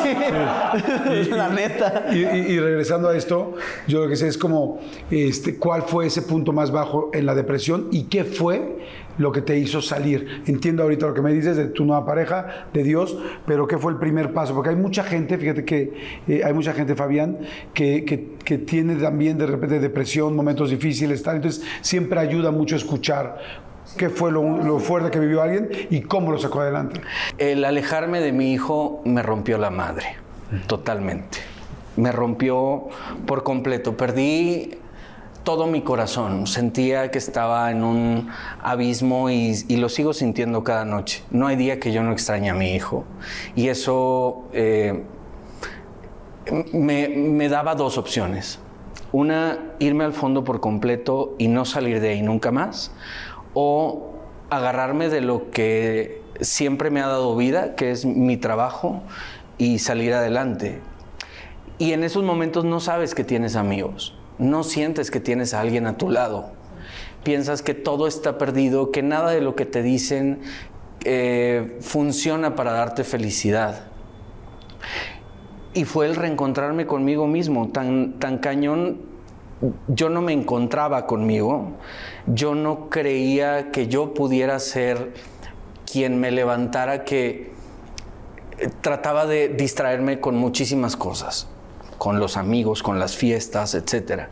Pero Dios, por algo, eh, mis traslados de un lugar a otro eran en mi coche y siempre incluso prendía el radio para no escucharme. Wow. Y algo pasó en mi vida que de pronto el estéreo de mi coche se descompuso.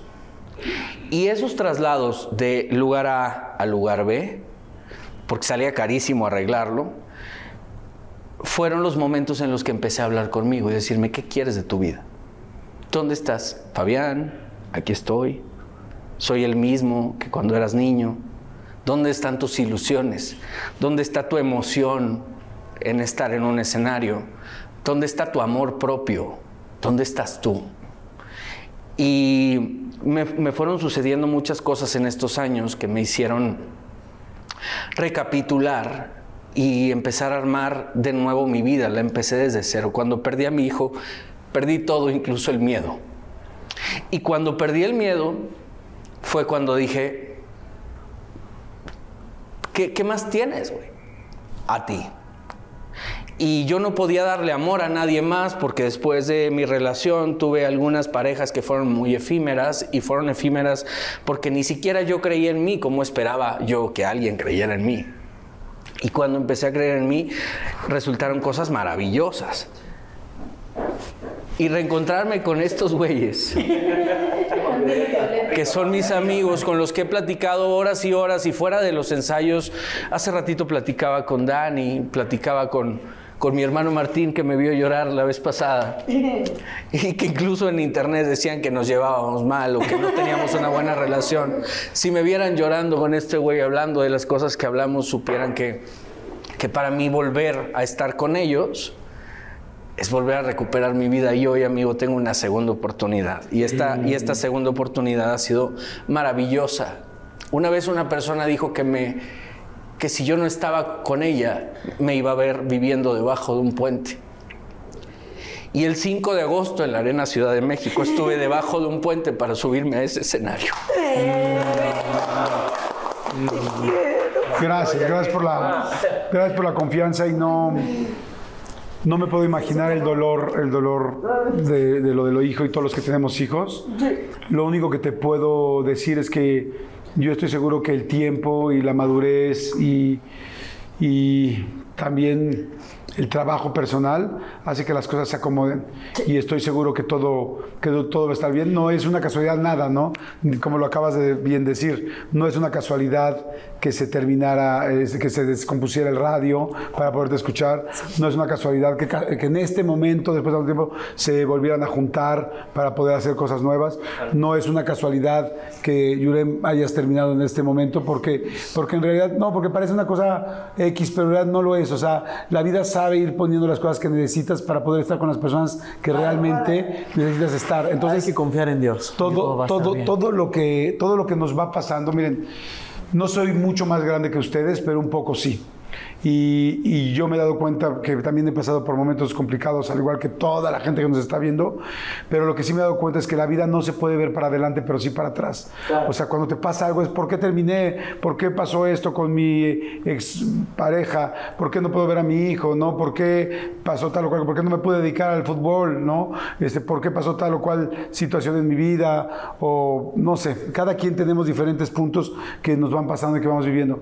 Pero la realidad es que cuando pasa el tiempo y volteas para atrás y dices, ¿por qué me pasó eso? Dices, gracias a que me pasó eso, logré encontrar a la persona que realmente iba a amar toda la vida. O primero encontrarme a mí, darme cuenta que no puedo sostener a la otra persona en mí. O me di cuenta que sí, que aún solo, te voy a decir una frase muy cañona que me dijeron algún día, mi querido Fabián. Me dijeron, yo tuve también problemas en algún momento de mucho de seguridad personal, ¿no? Y es fuerte porque la gente te ve a cuadro, te ve enfrente y dicen, ah, este cuate es súper seguro, esta chava es súper segura. Y también de repente es como, me sentía muy inseguro de mí y, y me agarraba mucho de personas para sentir que esa persona eh, eh, me generaba el, el valor que yo tenía, o sea, basaba mi valor en la otra persona. Claro. Y, y- y un día me explicaron algo que me encantó, me dijeron, es tan importante que aprendas a estar contigo mismo, tan importante que tienes que darte cuenta que no dependes de nadie, que tu felicidad no depende de nadie. Y, y ahí me acuerdo mucho de la frase que me dijeron, inclusive de tus hijos. Y le dije, no, no, no. Dije, ahí sí no te metas, por favor. Me dijo, no, sí. Dijo, tienes que estar preparado para inclusive estar bien aún sin tus hijos. Justo. ¿No?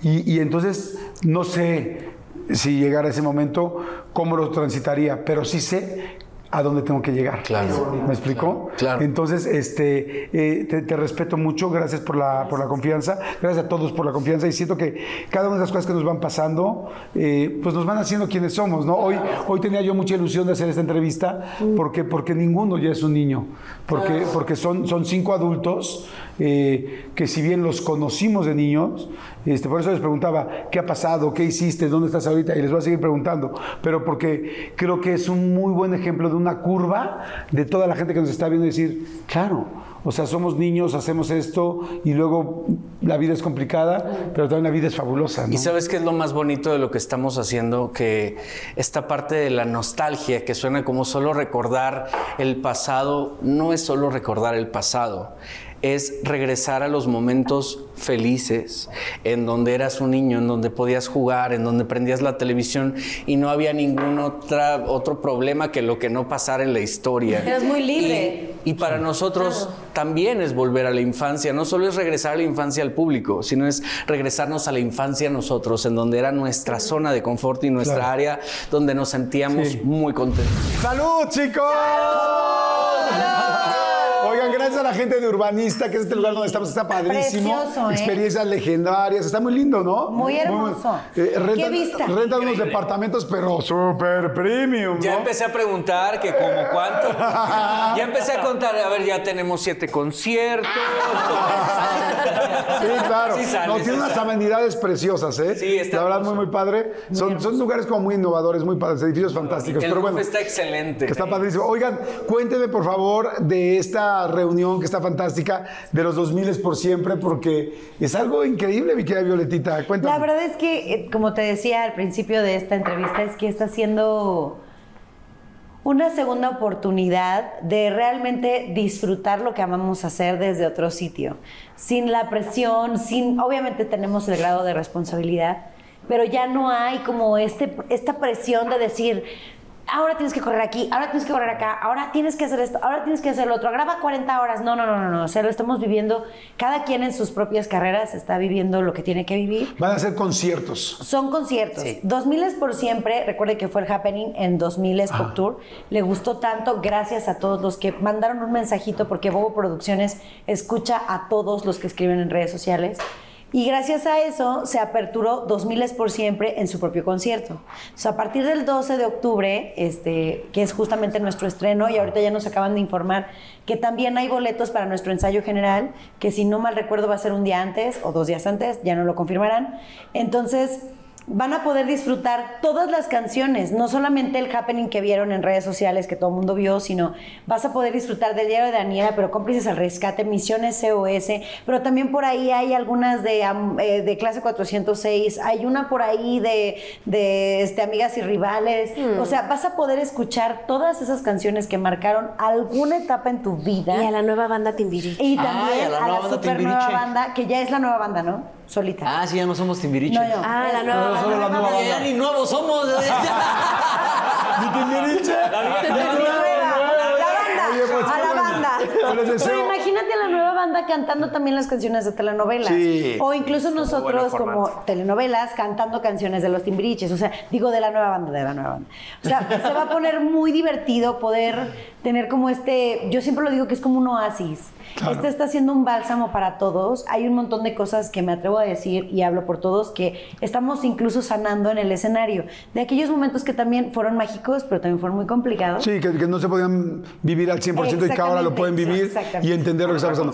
claro. Pues mucha- muchas felicidades, me parece Gracias. padrísimo esta reunión, que estén todos juntos, que además estén cantando estos temas de las telenovelas que tanto nos gustan. Y hablando de telenovelas, oye, cómplices al rescate. Tengo, tengo preguntas. Tengo el niño, comadre. Y ahorita quiero hablar también de Atrévete a soñar. que fue- ¿Cómo era la frase? Era, oh, Oh, ¿cómo era? oh my God. sí, es cierto. Que era, que era fantástico, pero además era muy interesante todo lo que me platicaste que se estaba viviendo al mismo tiempo. Pero con cómplices al rescate fue una locura. A ver, eh, los protagonistas, bueno, eh, tú estabas, ¿no, Fabián? Al principio eras protagonista. Bueno, eh, fuiste protagonista junto con Belinda. Sí, ¿no? correcto. ¿Siguen viendo a Belinda? Por cierto, ¿alguien la ha visto? ¿Se llevan? ¿No? Yo ya me tatué su nombre para ver si ahora anda conmigo. Está con su carita. Te estás adelantando, ¿no? Eso, es decre- eso es decretar, ¿no? Pero tienes que hablar mucho. Oye, pero espérame. Tú sí, tú sí, Fabián, tú sí anduviste con Belinda, ¿no? Eh, sí, cuando fuimos niños fuimos noviecitos. Y con- ¿Y es que, bueno, yo, yo anduve Es con, con la mayoría, menos con mi nani, que, No, que conmigo fuimos no. ¿Cómo? A ver, ¿con quién ¿Con anduviste? quién anduviste? A ver. Mira, con- anduve con Maggie, saber. con Grisel Margarita, Ay, pero me cortó porque al mismo tiempo yo andaba con Belinda. Ah, Se encontraron en un camerino y Belinda le dice a Maggie, oye, yo ando con Fabián. Y Maggie le dijo, ¿cómo? Yo también. O sea, tú No manches. culpable. ¡Ah, qué perro! ¡Ah, perro!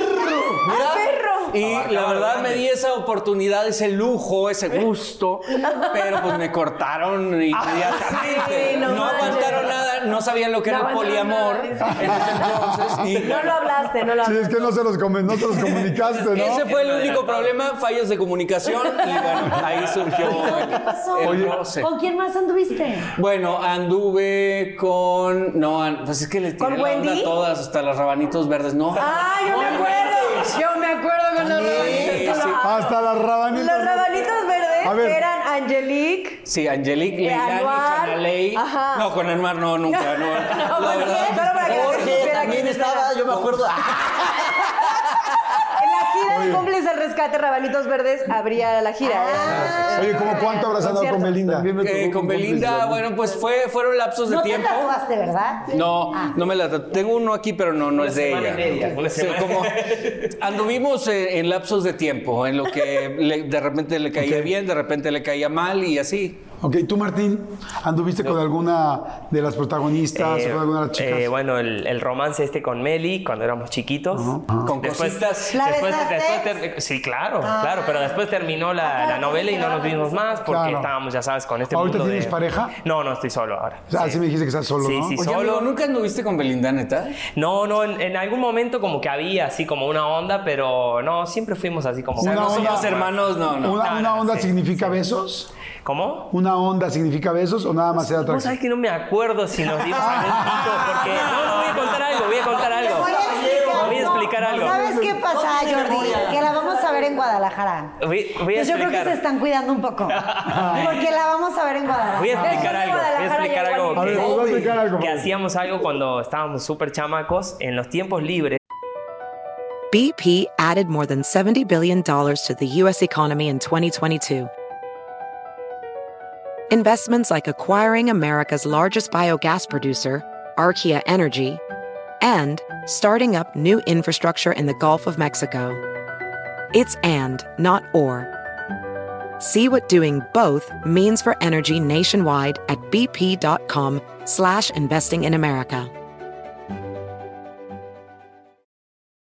Pues obviamente era nuestra única oportunidad de jugar como niños, Claro. ¿no?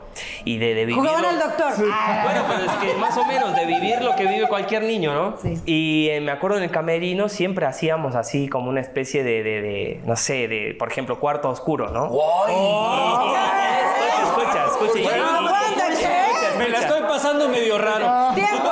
Y dice que, y dice A ver, a ver si que, todo el mundo. Silencio, por no, favor. no, no, y escuchen esta historia que fue, fue grave. La idea era siempre con los chavitos, ¿no? De hacer el cuarto oscuro y de invitar a las niñas de que, que pasaran como por un tour de- del miedo, ¿no? Pero pues obviamente, obviamente, obviamente, ya sabes, de niños, ¿no? De niños ahí aprovechamos de hacer un montón de cosas. Pero una vez, una vez haciendo eso, había un foco de nuestro camerino que no se apagaba, que era fijo.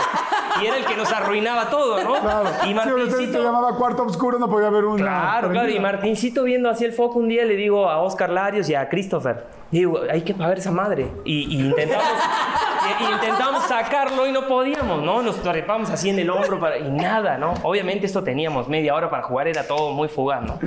Era, era, era un juego precoz. Bueno, era un juego- Apágalo en putiza, decía. Salimos, En putiza. agarramos un masking y con papel lo, lo taponeamos así, le pusimos ahí y lo tapamos. Bueno, arrancó el juego. A los 10 minutos estaba prendiendo fuego todo el cielo raso. No, no sabes cómo, ¿Cómo nos crees? cagaron. O sea, nos dijeron hasta de lo que nos íbamos a morir casi. Oye, ¿por qué no los papás que Sí. llegan al cual, que llegan al camerino, llegan y es como, ¿por qué quieren apagar? ¿Por qué quieren estar oscuras? Oh, sí, Pero no. ¿qué más? O sea, fuego. Humo, humo, humo y después fuego y ya lo Oye, pudieron parar, ¿y qué- y no. no decía una de ellas, estoy bien prendida. Salimos todos prendidos fuego de ahí. Oye, entonces jugaban Sí. al doctor Sí, ahí. claro, como cualquier niño, ya sabes, el juego del doctor, ¿Ah, sí? el juego de ¿Ah, lo sí? que sea, claro. No, sí, No, eso. Yo sí jugaba al Sí, doctor, sí. Sí, sí, sí. Les faltaba barrio, No, sí faltaba jugaba al barrio. doctor. Juego, la Oye, Tú estabas botella. tan chiquito que jugabas al neonato, ¿no? No, nosotros, nosotros éramos más tontos, fíjate, nunca hicimos eso. Nosotros una vez la, la travesura más fuerte que ¿Qué hicimos novela? ¿En qué novela?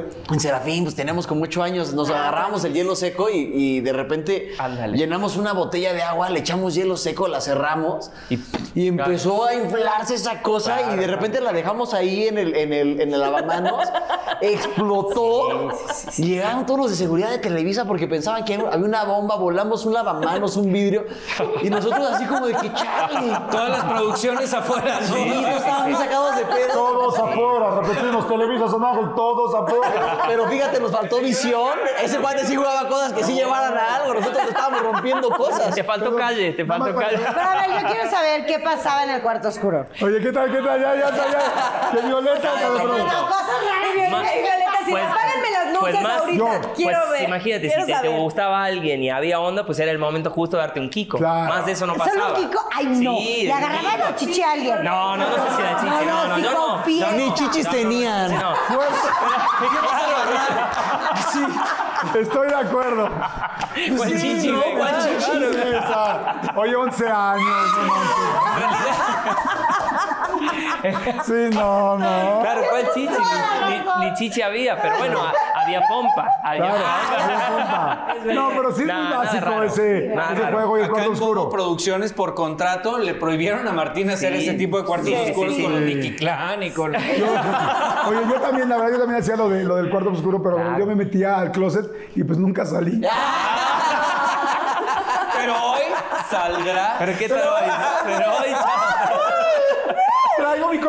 línea. De puerta en puerta. No, ¿sabes qué? Que Sí, claro, eso era como, como básico. Pero mira, Clásico, Qué clásico. chistoso. Ahora, los papás no se preocupaban por eso, porque al final. sí También estaban hacían su cuarto oscuro. Sí.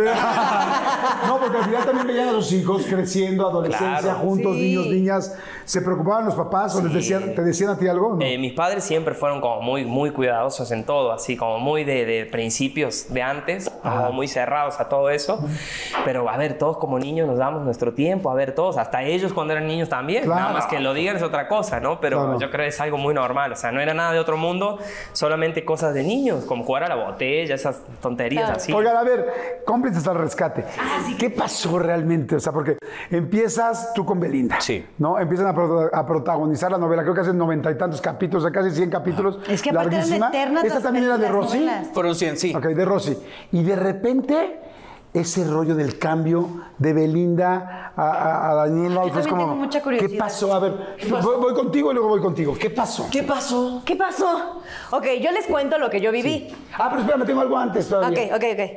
Que tú le habías dado la idea un poco a Rosy de, lo, de la novela. Sí. A ver, sí, cuéntame sí, eso sí, primero. justo.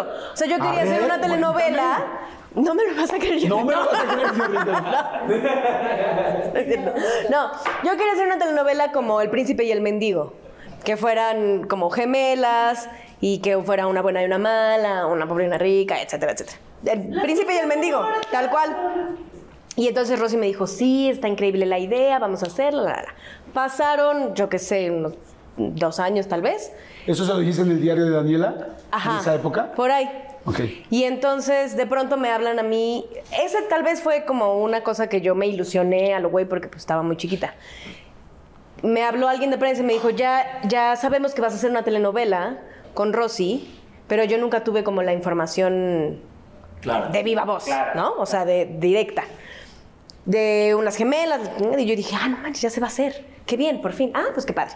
Y de pronto un día regresando de la secundaria, veo en las noticias y está Belinda con los, con los libretos y diciendo que va a ser una telenovela. Entonces yo dije, chin, qué bajón.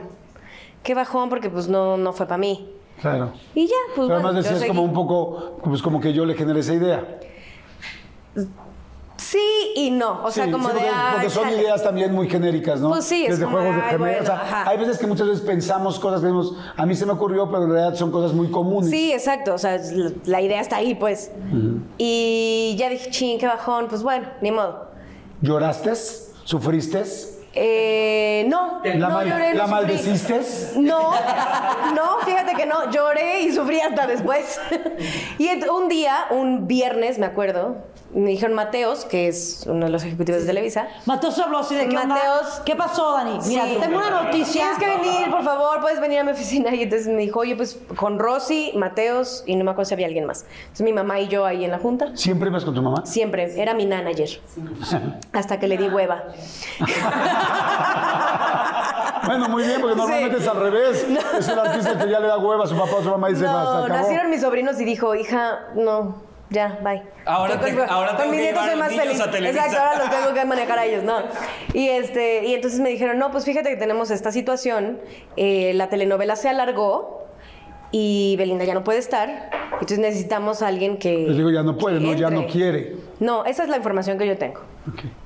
Yo tengo otros datos. Bien cizañoso. Ahorita vamos a ir a Ahora tus vamos datos. a la- a- sí, a como lo vivieron ustedes también. Y entonces, pues, eh, necesitamos como sacar el último cachito de la telenovela y pensamos que, o sea, como hacer este cambio, que se incorpore Martín, incorporar a Naidelin también, hacer como otra banda mm, un poquito más adolescente, porque era como todavía un poquito más infantil, y hacer un nuevo disco, la, la, la. Pues yo tenía 14 años y amo trabajar. Y entonces yo dije, va. Y así, ese viernes directo a, a diseño de imagen, domingo, todo el domingo grabar el disco y Pero lunes un- empezar. Una pregunta, o sea, tú entraste exactamente por el papel de ella, ¿no? Los papeles de ella, Ajá. sí, Mariana y Silvana. No, sí, no, no, ¿no te pareció así como raro, como, pero ¿cómo? ¿Cómo de un día al otro van a cambiar a la protagonista? Es como entra en un cuarto y sale la otra. En ese momento, no. Ok. ¿Qué pasó? Porque tú sí estabas ahí. Sí, totalmente. ¿Qué, qué pasó realmente? Mira, lo que sucede es que se supone que la telenovela terminaba en el capítulo número 100, o sea, hicimos 180 capítulos. Cuando iba a terminar la telenovela, Rosy siempre hacía la gira de las novelas ella, ¿no?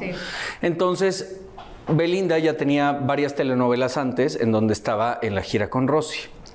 Quisieron aprovechar el momento para que Belinda eh, pudiera hacer la gira sola. Firma con Ocesa antes de Ocesa ser de Televisa. Firma por 100 fechas, o sea, 100 conciertos. Wow. Y a mí me llama, bueno, a mi papá le llama la mamá de Belinda y le dicen, queremos que Fabián se vengan con nosotros a la gira. O sea, éramos Fabián, Belinda y sus cómplices que eran bailarines. No eran nadie de- del equipo de producción. Entonces nosotros ¿Para la decimos... gira? Sí, para la O gira. sea, de alguna manera estaban aprovechando la... Ay, yo me estoy enterando de muchas cosas hoy No, te también. dije. Ah, bueno, y luego. Entonces, eh, sucede que nos avisan que la telenovela se alarga 80 capítulos más. Pero ya Belinda firmada, yo todavía no firmaba, pero Belinda estaba firmada con Ocesa. Eh, a mí me ofrecen cierta cantidad más un coche del año para irme con Belinda. Sí, era una cosa eh, así. ¿Cuántos años tenías que Me quisieron comprar, manita. No, no, es un Bueno. negocio. O Claro. sea, dinero y un co o sea, y el coche así como de Sí, sí, como de. Chabelo. o sea, y, y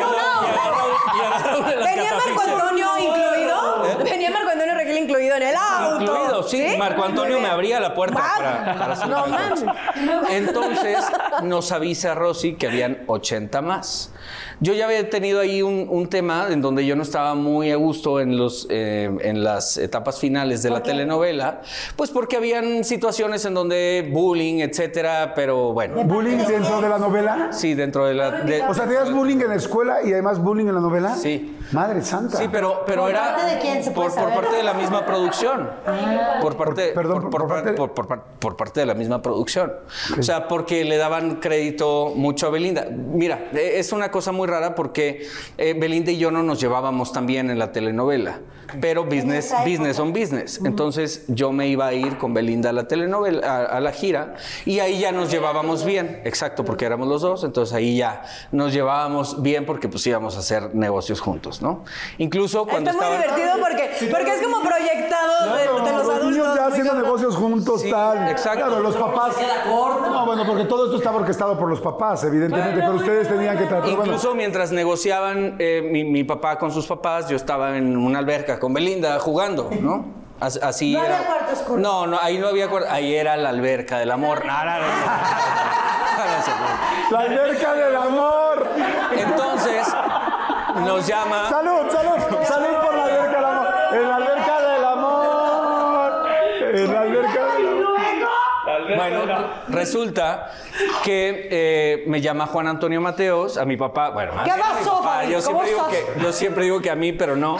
Le llaman a mi papá y le dicen, oye, pues fíjate que pasan estas cosas. Y dice mi papá, sí, pero pues no estamos a gusto por esto, esto, esto y esto. Y entonces, bueno. Dijeron, no te preocupes, a Fabián lo van a tratar chingoncísimo, ya después de, de 100 capítulos, etcétera. Y decidimos quedarnos con, con Televisa, con la onda de, pues si Fabián se va de Televisa, pues ya no regresa. Y sabes que en ese entonces no había como ahora esta fortuna de poder ir a trabajar a otras televisoras y volver. Claro. No, ahí Sí, era. no, era completamente o, distinto. O te congelan o, o, o- o va- o blanco o negro. exacto. Oye, ¿tu papá, ¿tu papá habló contigo o fue de, a ver, vamos a No, tomar una claro, decisión? no, no, no, no, habló conmigo. ¿Tenías 14? Tenía, sí, 13, 13 años. Pues fíjate qué interesante, una plática de un papá con un niño de 13 años, a ver qué vamos a hacer juntos. Mi papá sea, siempre, mi, mi papá siempre me preguntó, flaco, ¿cómo te sientes, güey? ¿Qué quieres hacer? Qué maravilla. Nos vamos a Monterrey, no te preocupes. Dinero no te va a faltar, yo trabajo, hago mis cosas. En Monterrey puedes hacer muchas cosas, hay televisoras, trabajaste en multimedios muchos años. Yo empecé a los seis años en radio, hice doblaje para Walt Disney, muchas cosas antes de entrar a Televisa. Entonces yo pues tenía eh, oportunidad de, de trabajar en otras cosas en Monterrey. Y le dije, pues papá, tú sabes. O sea, yo confío mucho en ti, siempre he confiado mucho en mi papá. Y eh, me dijo, bueno, pues si nos vamos con Belinda, pues sí hacemos la gira, pero ya no regresas, se acabó. O sea, probablemente sea lo último que hagas en México. Qué difícil. Y fue una decisión muy fuerte. complicada porque ya, como me llevaba ya bien en ese entonces con Belinda, pues dije, pues sí me quiero ir. Porque pues qué padre la gira y todo el rollo. Sí, pero qué preocupación mermar toda la carrera, ¿no? Y dije, Parar toda la carrera. Exacto. Entonces me quedé. Me quedé en tele Entra Martín, entra Daniela. Espérame, paréntesis. Sí. ¿Se enojó la gente de Belinda? Por supuesto. Sí, Belinda me dejó de, de hablar, etcétera. Que estamos hablando de esto de hace 20 años. Sí, Los claro. Belifans piensan que yo tengo algo en contra de ella. No, estamos hablando no. de una situación en De donde éramos niños. Sí, y que sobre totalmente. todo manejaban sus papás. Y yo la respeto y mucha gente ha puesto que yo he hablado mal de Belinda y nunca, no pueden ver una entrevista en donde yo diga es una mala actriz, no es una niña guapa, jamás. No, porque de hecho, No- en no podrán realidad, Belinda es, Es una talentosísima. superestrella, Es de las claro. personas- realmente, Claro. puedo decir que he tenido la oportunidad de conocer a es de, las, es de las personas más talentosas que he visto en la industria. Súper, Sinceramente. súper talentosa, la respeto, la admiro y no tengo absolutamente nada en contra de ella, ni de su familia, ni mucho menos. Era una situación de negociación de carreras, Que es totalmente diferente a lo personal. Entonces decidimos quedarnos en Televisa. En Televisa se enteran que yo me iba a ir con Belinda y entonces no sé, no quisiera pensar que fue como una parte en contra mía, ni mucho menos, pero me desplazan de alguna forma del protagónico y, y es la primera vez que lo digo delante de ellos, Sí. pero me desplazan de una forma, este, pues rara del protagónico. Entra Daniela y Martín, a, a los cuales amo con todo mi corazón, respeto y admiro, y yo me quedé trabajando como siempre, ¿no?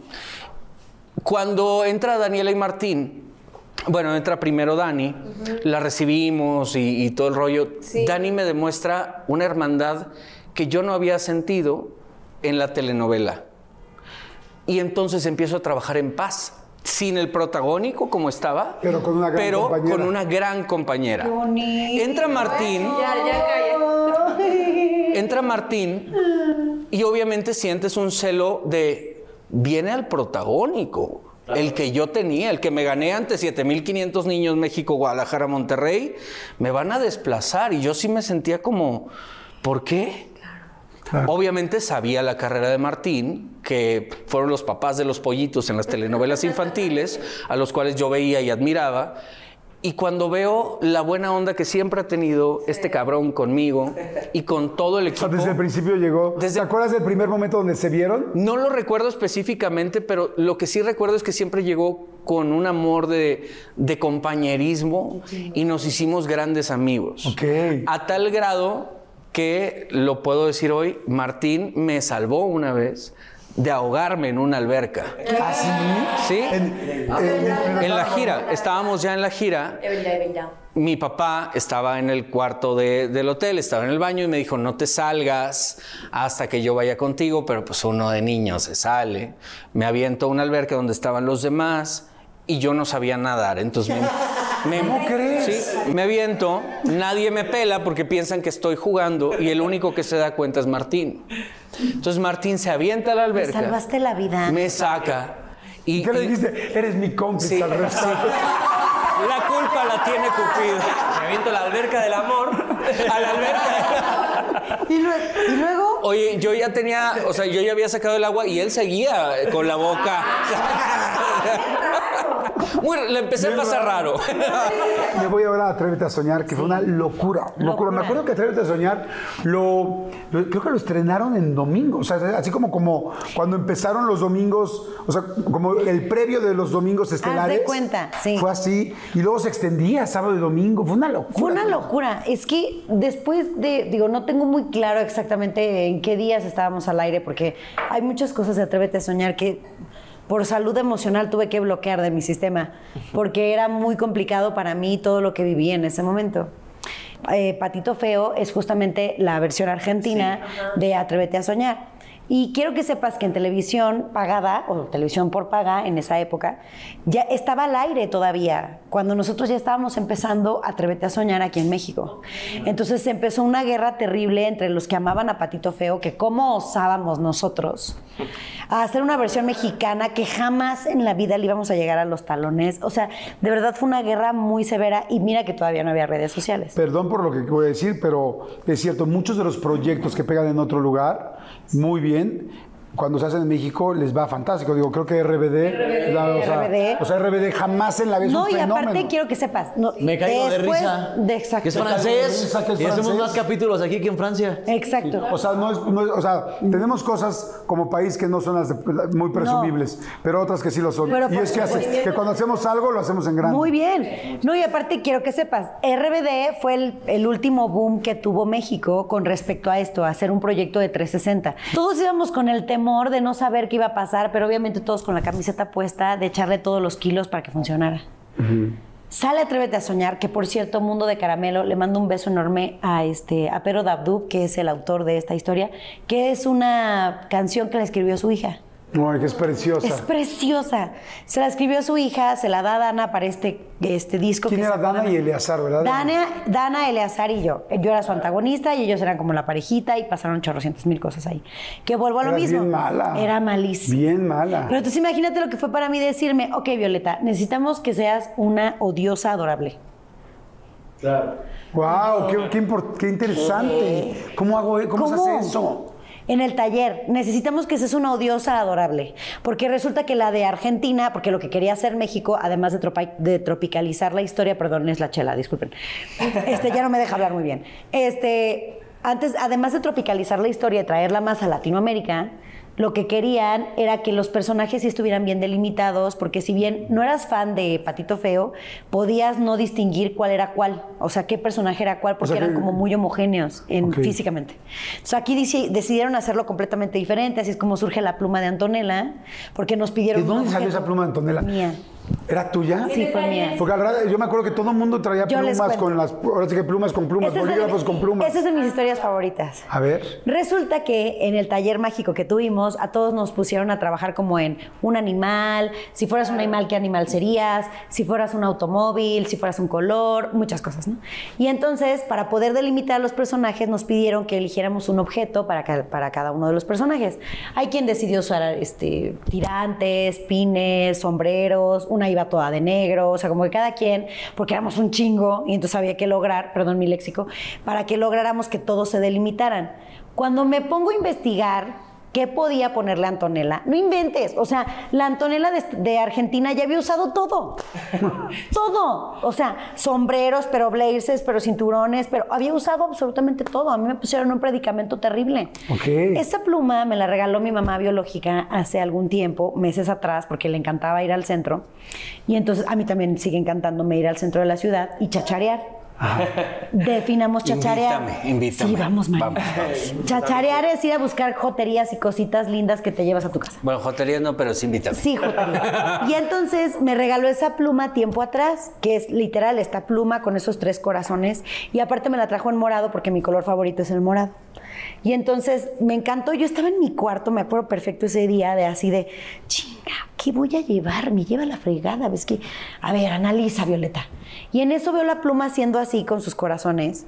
¿Ves, Y ves la, dije, ves la pluma violeta? Sí, la pluma violeta, literal, haciendo así. Y dije, claro, Antonella quiere ser una superstar. Y ella sabe que es una superstar. Entonces, si a ella le piden un autógrafo, no va a sacar la pluma cucha que tiene en Ay, su pinche lapicera. No, ella va a tener que llevar una pluma especial para firmar los autógrafos que le van a pedir. ¡A huevo! Entonces me la llevé. Les encantó la historia. Oye, la pero fíjate qué padre, porque fue como muy legal y blonde antes de que, estu- antes de que existiera legal y A lo blonde. mejor. Y entonces yo la disfruto muchísimo y sin querer la pluma se vuelve el cetro de Antonella. Entonces, el cetro de Antonella es, con esas las madreaba, con eso hacía sus ademanes, que por cierto, le estaré eternamente agradecida a Rodrigo Saumbos, que él fue el que nos puso. el maestro. ¿Verdad? Que es lo Sí, máximo. es lo ¿El Oh My máximo. God o cuál? Oh my God, nos lo montó él y me dijo, de aquí necesito que se pongan muy creativas y hagan mucho más. Güey, eres nefasto, el saludo de divinas, este, ¿Cómo es la de Divinas? el saludo- divinas. ¿Y a poco Rodrigo te hizo? No, no, no, no. No, Él o sea, me son dijo, extras a partir de a partir de Oh my God necesito que te pongas creativa, porque y que se pongan creativas, porque necesito que tengan ademanes para múltiples cosas. Entonces, haz de cuenta que a mí me tenían como niña en dulcería. Esa era la oportunidad que yo buscaba. Lo que más amo en la vida es crear personajes. Y todos y cada uno de mis personajes tienen un sello de algo. Si no es un objeto, es una frase, algo. Siempre hay algo porque me encanta que los personajes se puedan quedar en el corazón del público a través de esos pequeños guiños, de esos pequeños detalles que le bordas a un personaje.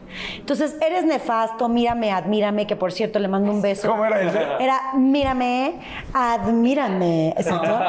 Ese, quiero que sepas que le mando un saludo a Julián Huergo, no le voy a quitar su. Oye, tienes que hacer un glosario y un directorio de cada frase. ¿Verdad? ¿Cómo fue? Julia- Mírame, este, mírame. es, eh, mírame, admírame. Ese se lo debo a Julián Huergo, que en esa época era mi novio.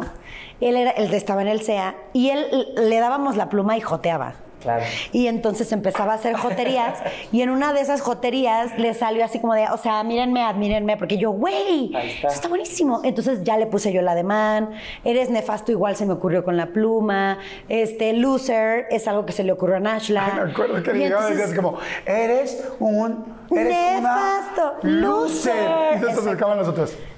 Me dijiste, loser.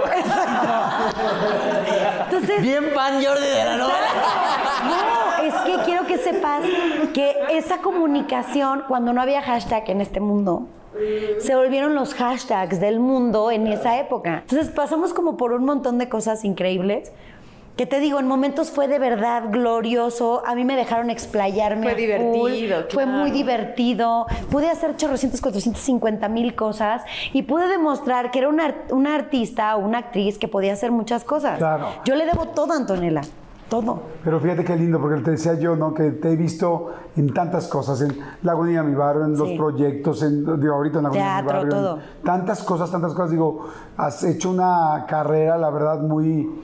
Que pues, quiero muy que firme, sepas o sea, que eso se lo debo a, a Juan Osorio. Cuando terminé Atrévete a Soñar, mi miedo más grande es que yo fuera Antonella, así como fue Chabelo, o como fue La Güereja, Sí, o que la gente se quedara con...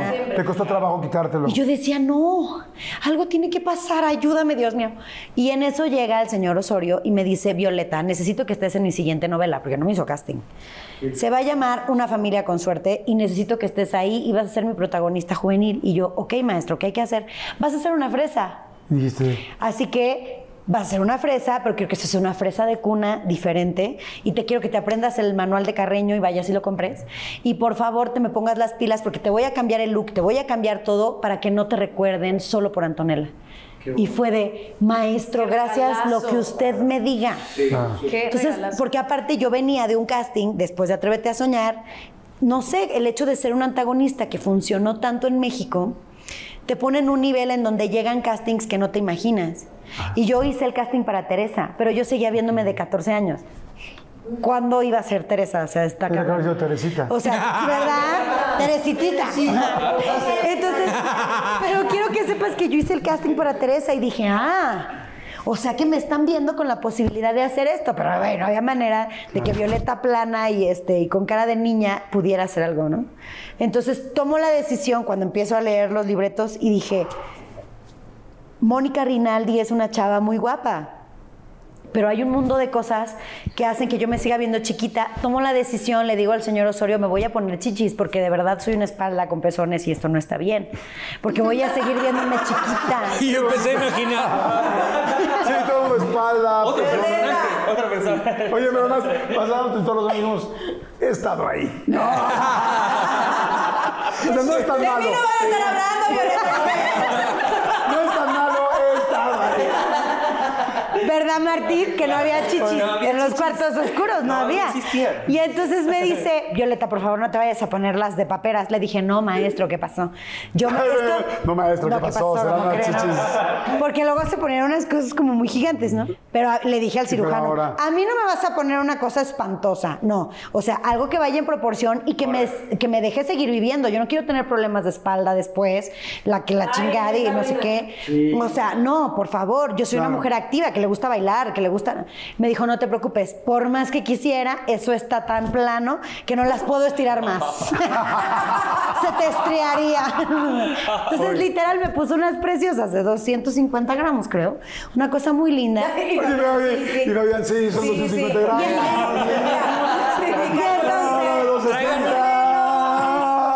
Y entonces- 270. Güey, Cierto. todavía, todavía había conciertos de Atrévete a Soñar. Me siento, la verdad, muy honrado Gracias. de que estén aquí. Gracias. Muy agradecido de que me den su tiempo. Han sido el marco de muchas cosas. Me da mucho gusto verlos. Me da mucho gusto lo que han hecho con su, pues con su carrera, con su trabajo. Agradezco mucho, en serio, los esfuerzos, ¿no? Como les digo, pues va a ser muy difícil que todas las personas que vean esta entrevista, que afortunadamente son millones, eh, puedan realmente decirles lo que quisieran decirles. Pero estoy seguro que estoy siendo por lo menos una pequeña voz de lo que muchos quieren decir. Gracias, gracias, gracias, gracias, gracias por tanto esfuerzo, porque aunque de repente pareciera que el tiempo lo va borrando, no es cierto. O sea, los recuerdos, los momentos, no los borra nadie, no los borra absolutamente nadie. Y yo por eso, y junto con el equipo, teníamos tantas ganas de hacer, de juntarlos, sentarnos, platicar con ustedes, porque ustedes son realmente la historia o han acompañado en la historia de vida a muchas personas. Y les quiero dar un regalo que es eh, pues algo que seguramente van a identificar eh, rápido, porque para Fabián, para Yurem, Qué lindo. mi querido Martín, mi querida Violeta. Wow. Y Daniela. Quiero decirles lo siguiente. Eh, estas fotos son de hoy. Y, y son de hoy por lo siguiente. Porque yo creo que las, que las fotografías son una pausa en el tiempo. Son una mínima, una pequeña pausa en el tiempo. Y queremos hoy, todo el equipo, que se lleven esta pausa para que se acuerden quién, soy, quién son hoy y cómo llegaron aquí. Todo lo que contaron, las situaciones complicadas, los niños, los momentos complicados, las situaciones de corazón que de repente nos pegan, las responsabilidades que de repente tomamos y no nos damos cuenta que estamos tomando, los momentos de cambiar de vida, cambiar de país, cambiar de familia, cambiar de gente, cambiar de acento Cambié el acento. para poder sacar algo adelante Gracias. y de repente tener que regresar y hacer todo por su sueño, es algo que los ha llevado a estar hoy aquí. Por eso queríamos que se llevaran una foto de hoy y que siempre, siempre, siempre se acuerden que esta pequeña pausa en el tiempo marca todo lo que han hecho antes y también va a marcar todo lo que van a hacer después. Hoy, este, este Fabián, esta Violeta, este Martín, esta Daniela y este Yurem son los que han pasado por muchísimas altas y también muy bajas para estar donde hoy están. Y hoy las personas que son y las personas que somos todos son gracias a todo lo que hemos salido.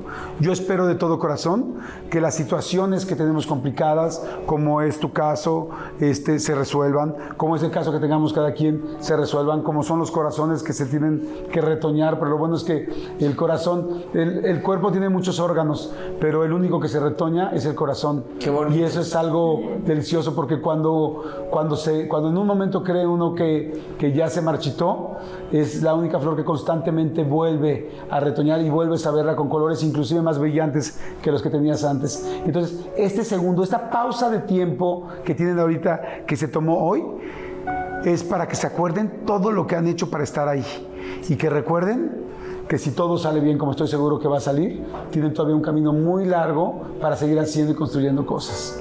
Gracias por todo lo que han hecho. Gracias por, por los hombres y mujeres en los que se han convertido, porque empezaron siendo unos niños, pero hoy han trabajado para ser lo que son y lo que tienen ahí enfrente. Muchas gracias. Gracias, muchas, gracias. muchas felicidades y muchas gracias. Qué bonito. Qué lindo, hermano. Qué palabras. Al contrario, al contrario. Hay dos grandes premios para mí de esta entrevista, independientemente de todo el trabajo que hacemos en equipo y que somos todos un equipo, porque uno es el que está enfrente, pero somos todos, como ustedes bien lo saben. Y los dos grandes premios son la amistad que yo tengo la oportunidad de hacer con ustedes, junto con todo el equipo, al poder in- intimar tanto. Y segundo, los comentarios de la gente, porque ustedes hacen que la gente los conozca realmente y esa oportunidad se ve reflejada en todos los comentarios. Aquí sí hay retroalimentación, aquí sí hay de regreso, aquí sí hay contestación. Inmediato. Así es que les agradezco mucho, los quiero muchísimo, Gracias, los admiro gracias. todavía más y felicidades por todo lo que han hecho. Muchas gracias. Y a toda la gente que nos está viendo, gracias. Espero que la hayan pasado también como la pasamos nosotros, que alguna cosa de lo que platicamos hoy también funcione en sus vidas y los quiero mucho y gracias por estar siempre ahí. Muchas gracias y nos vemos la siguiente. Chao. Bye.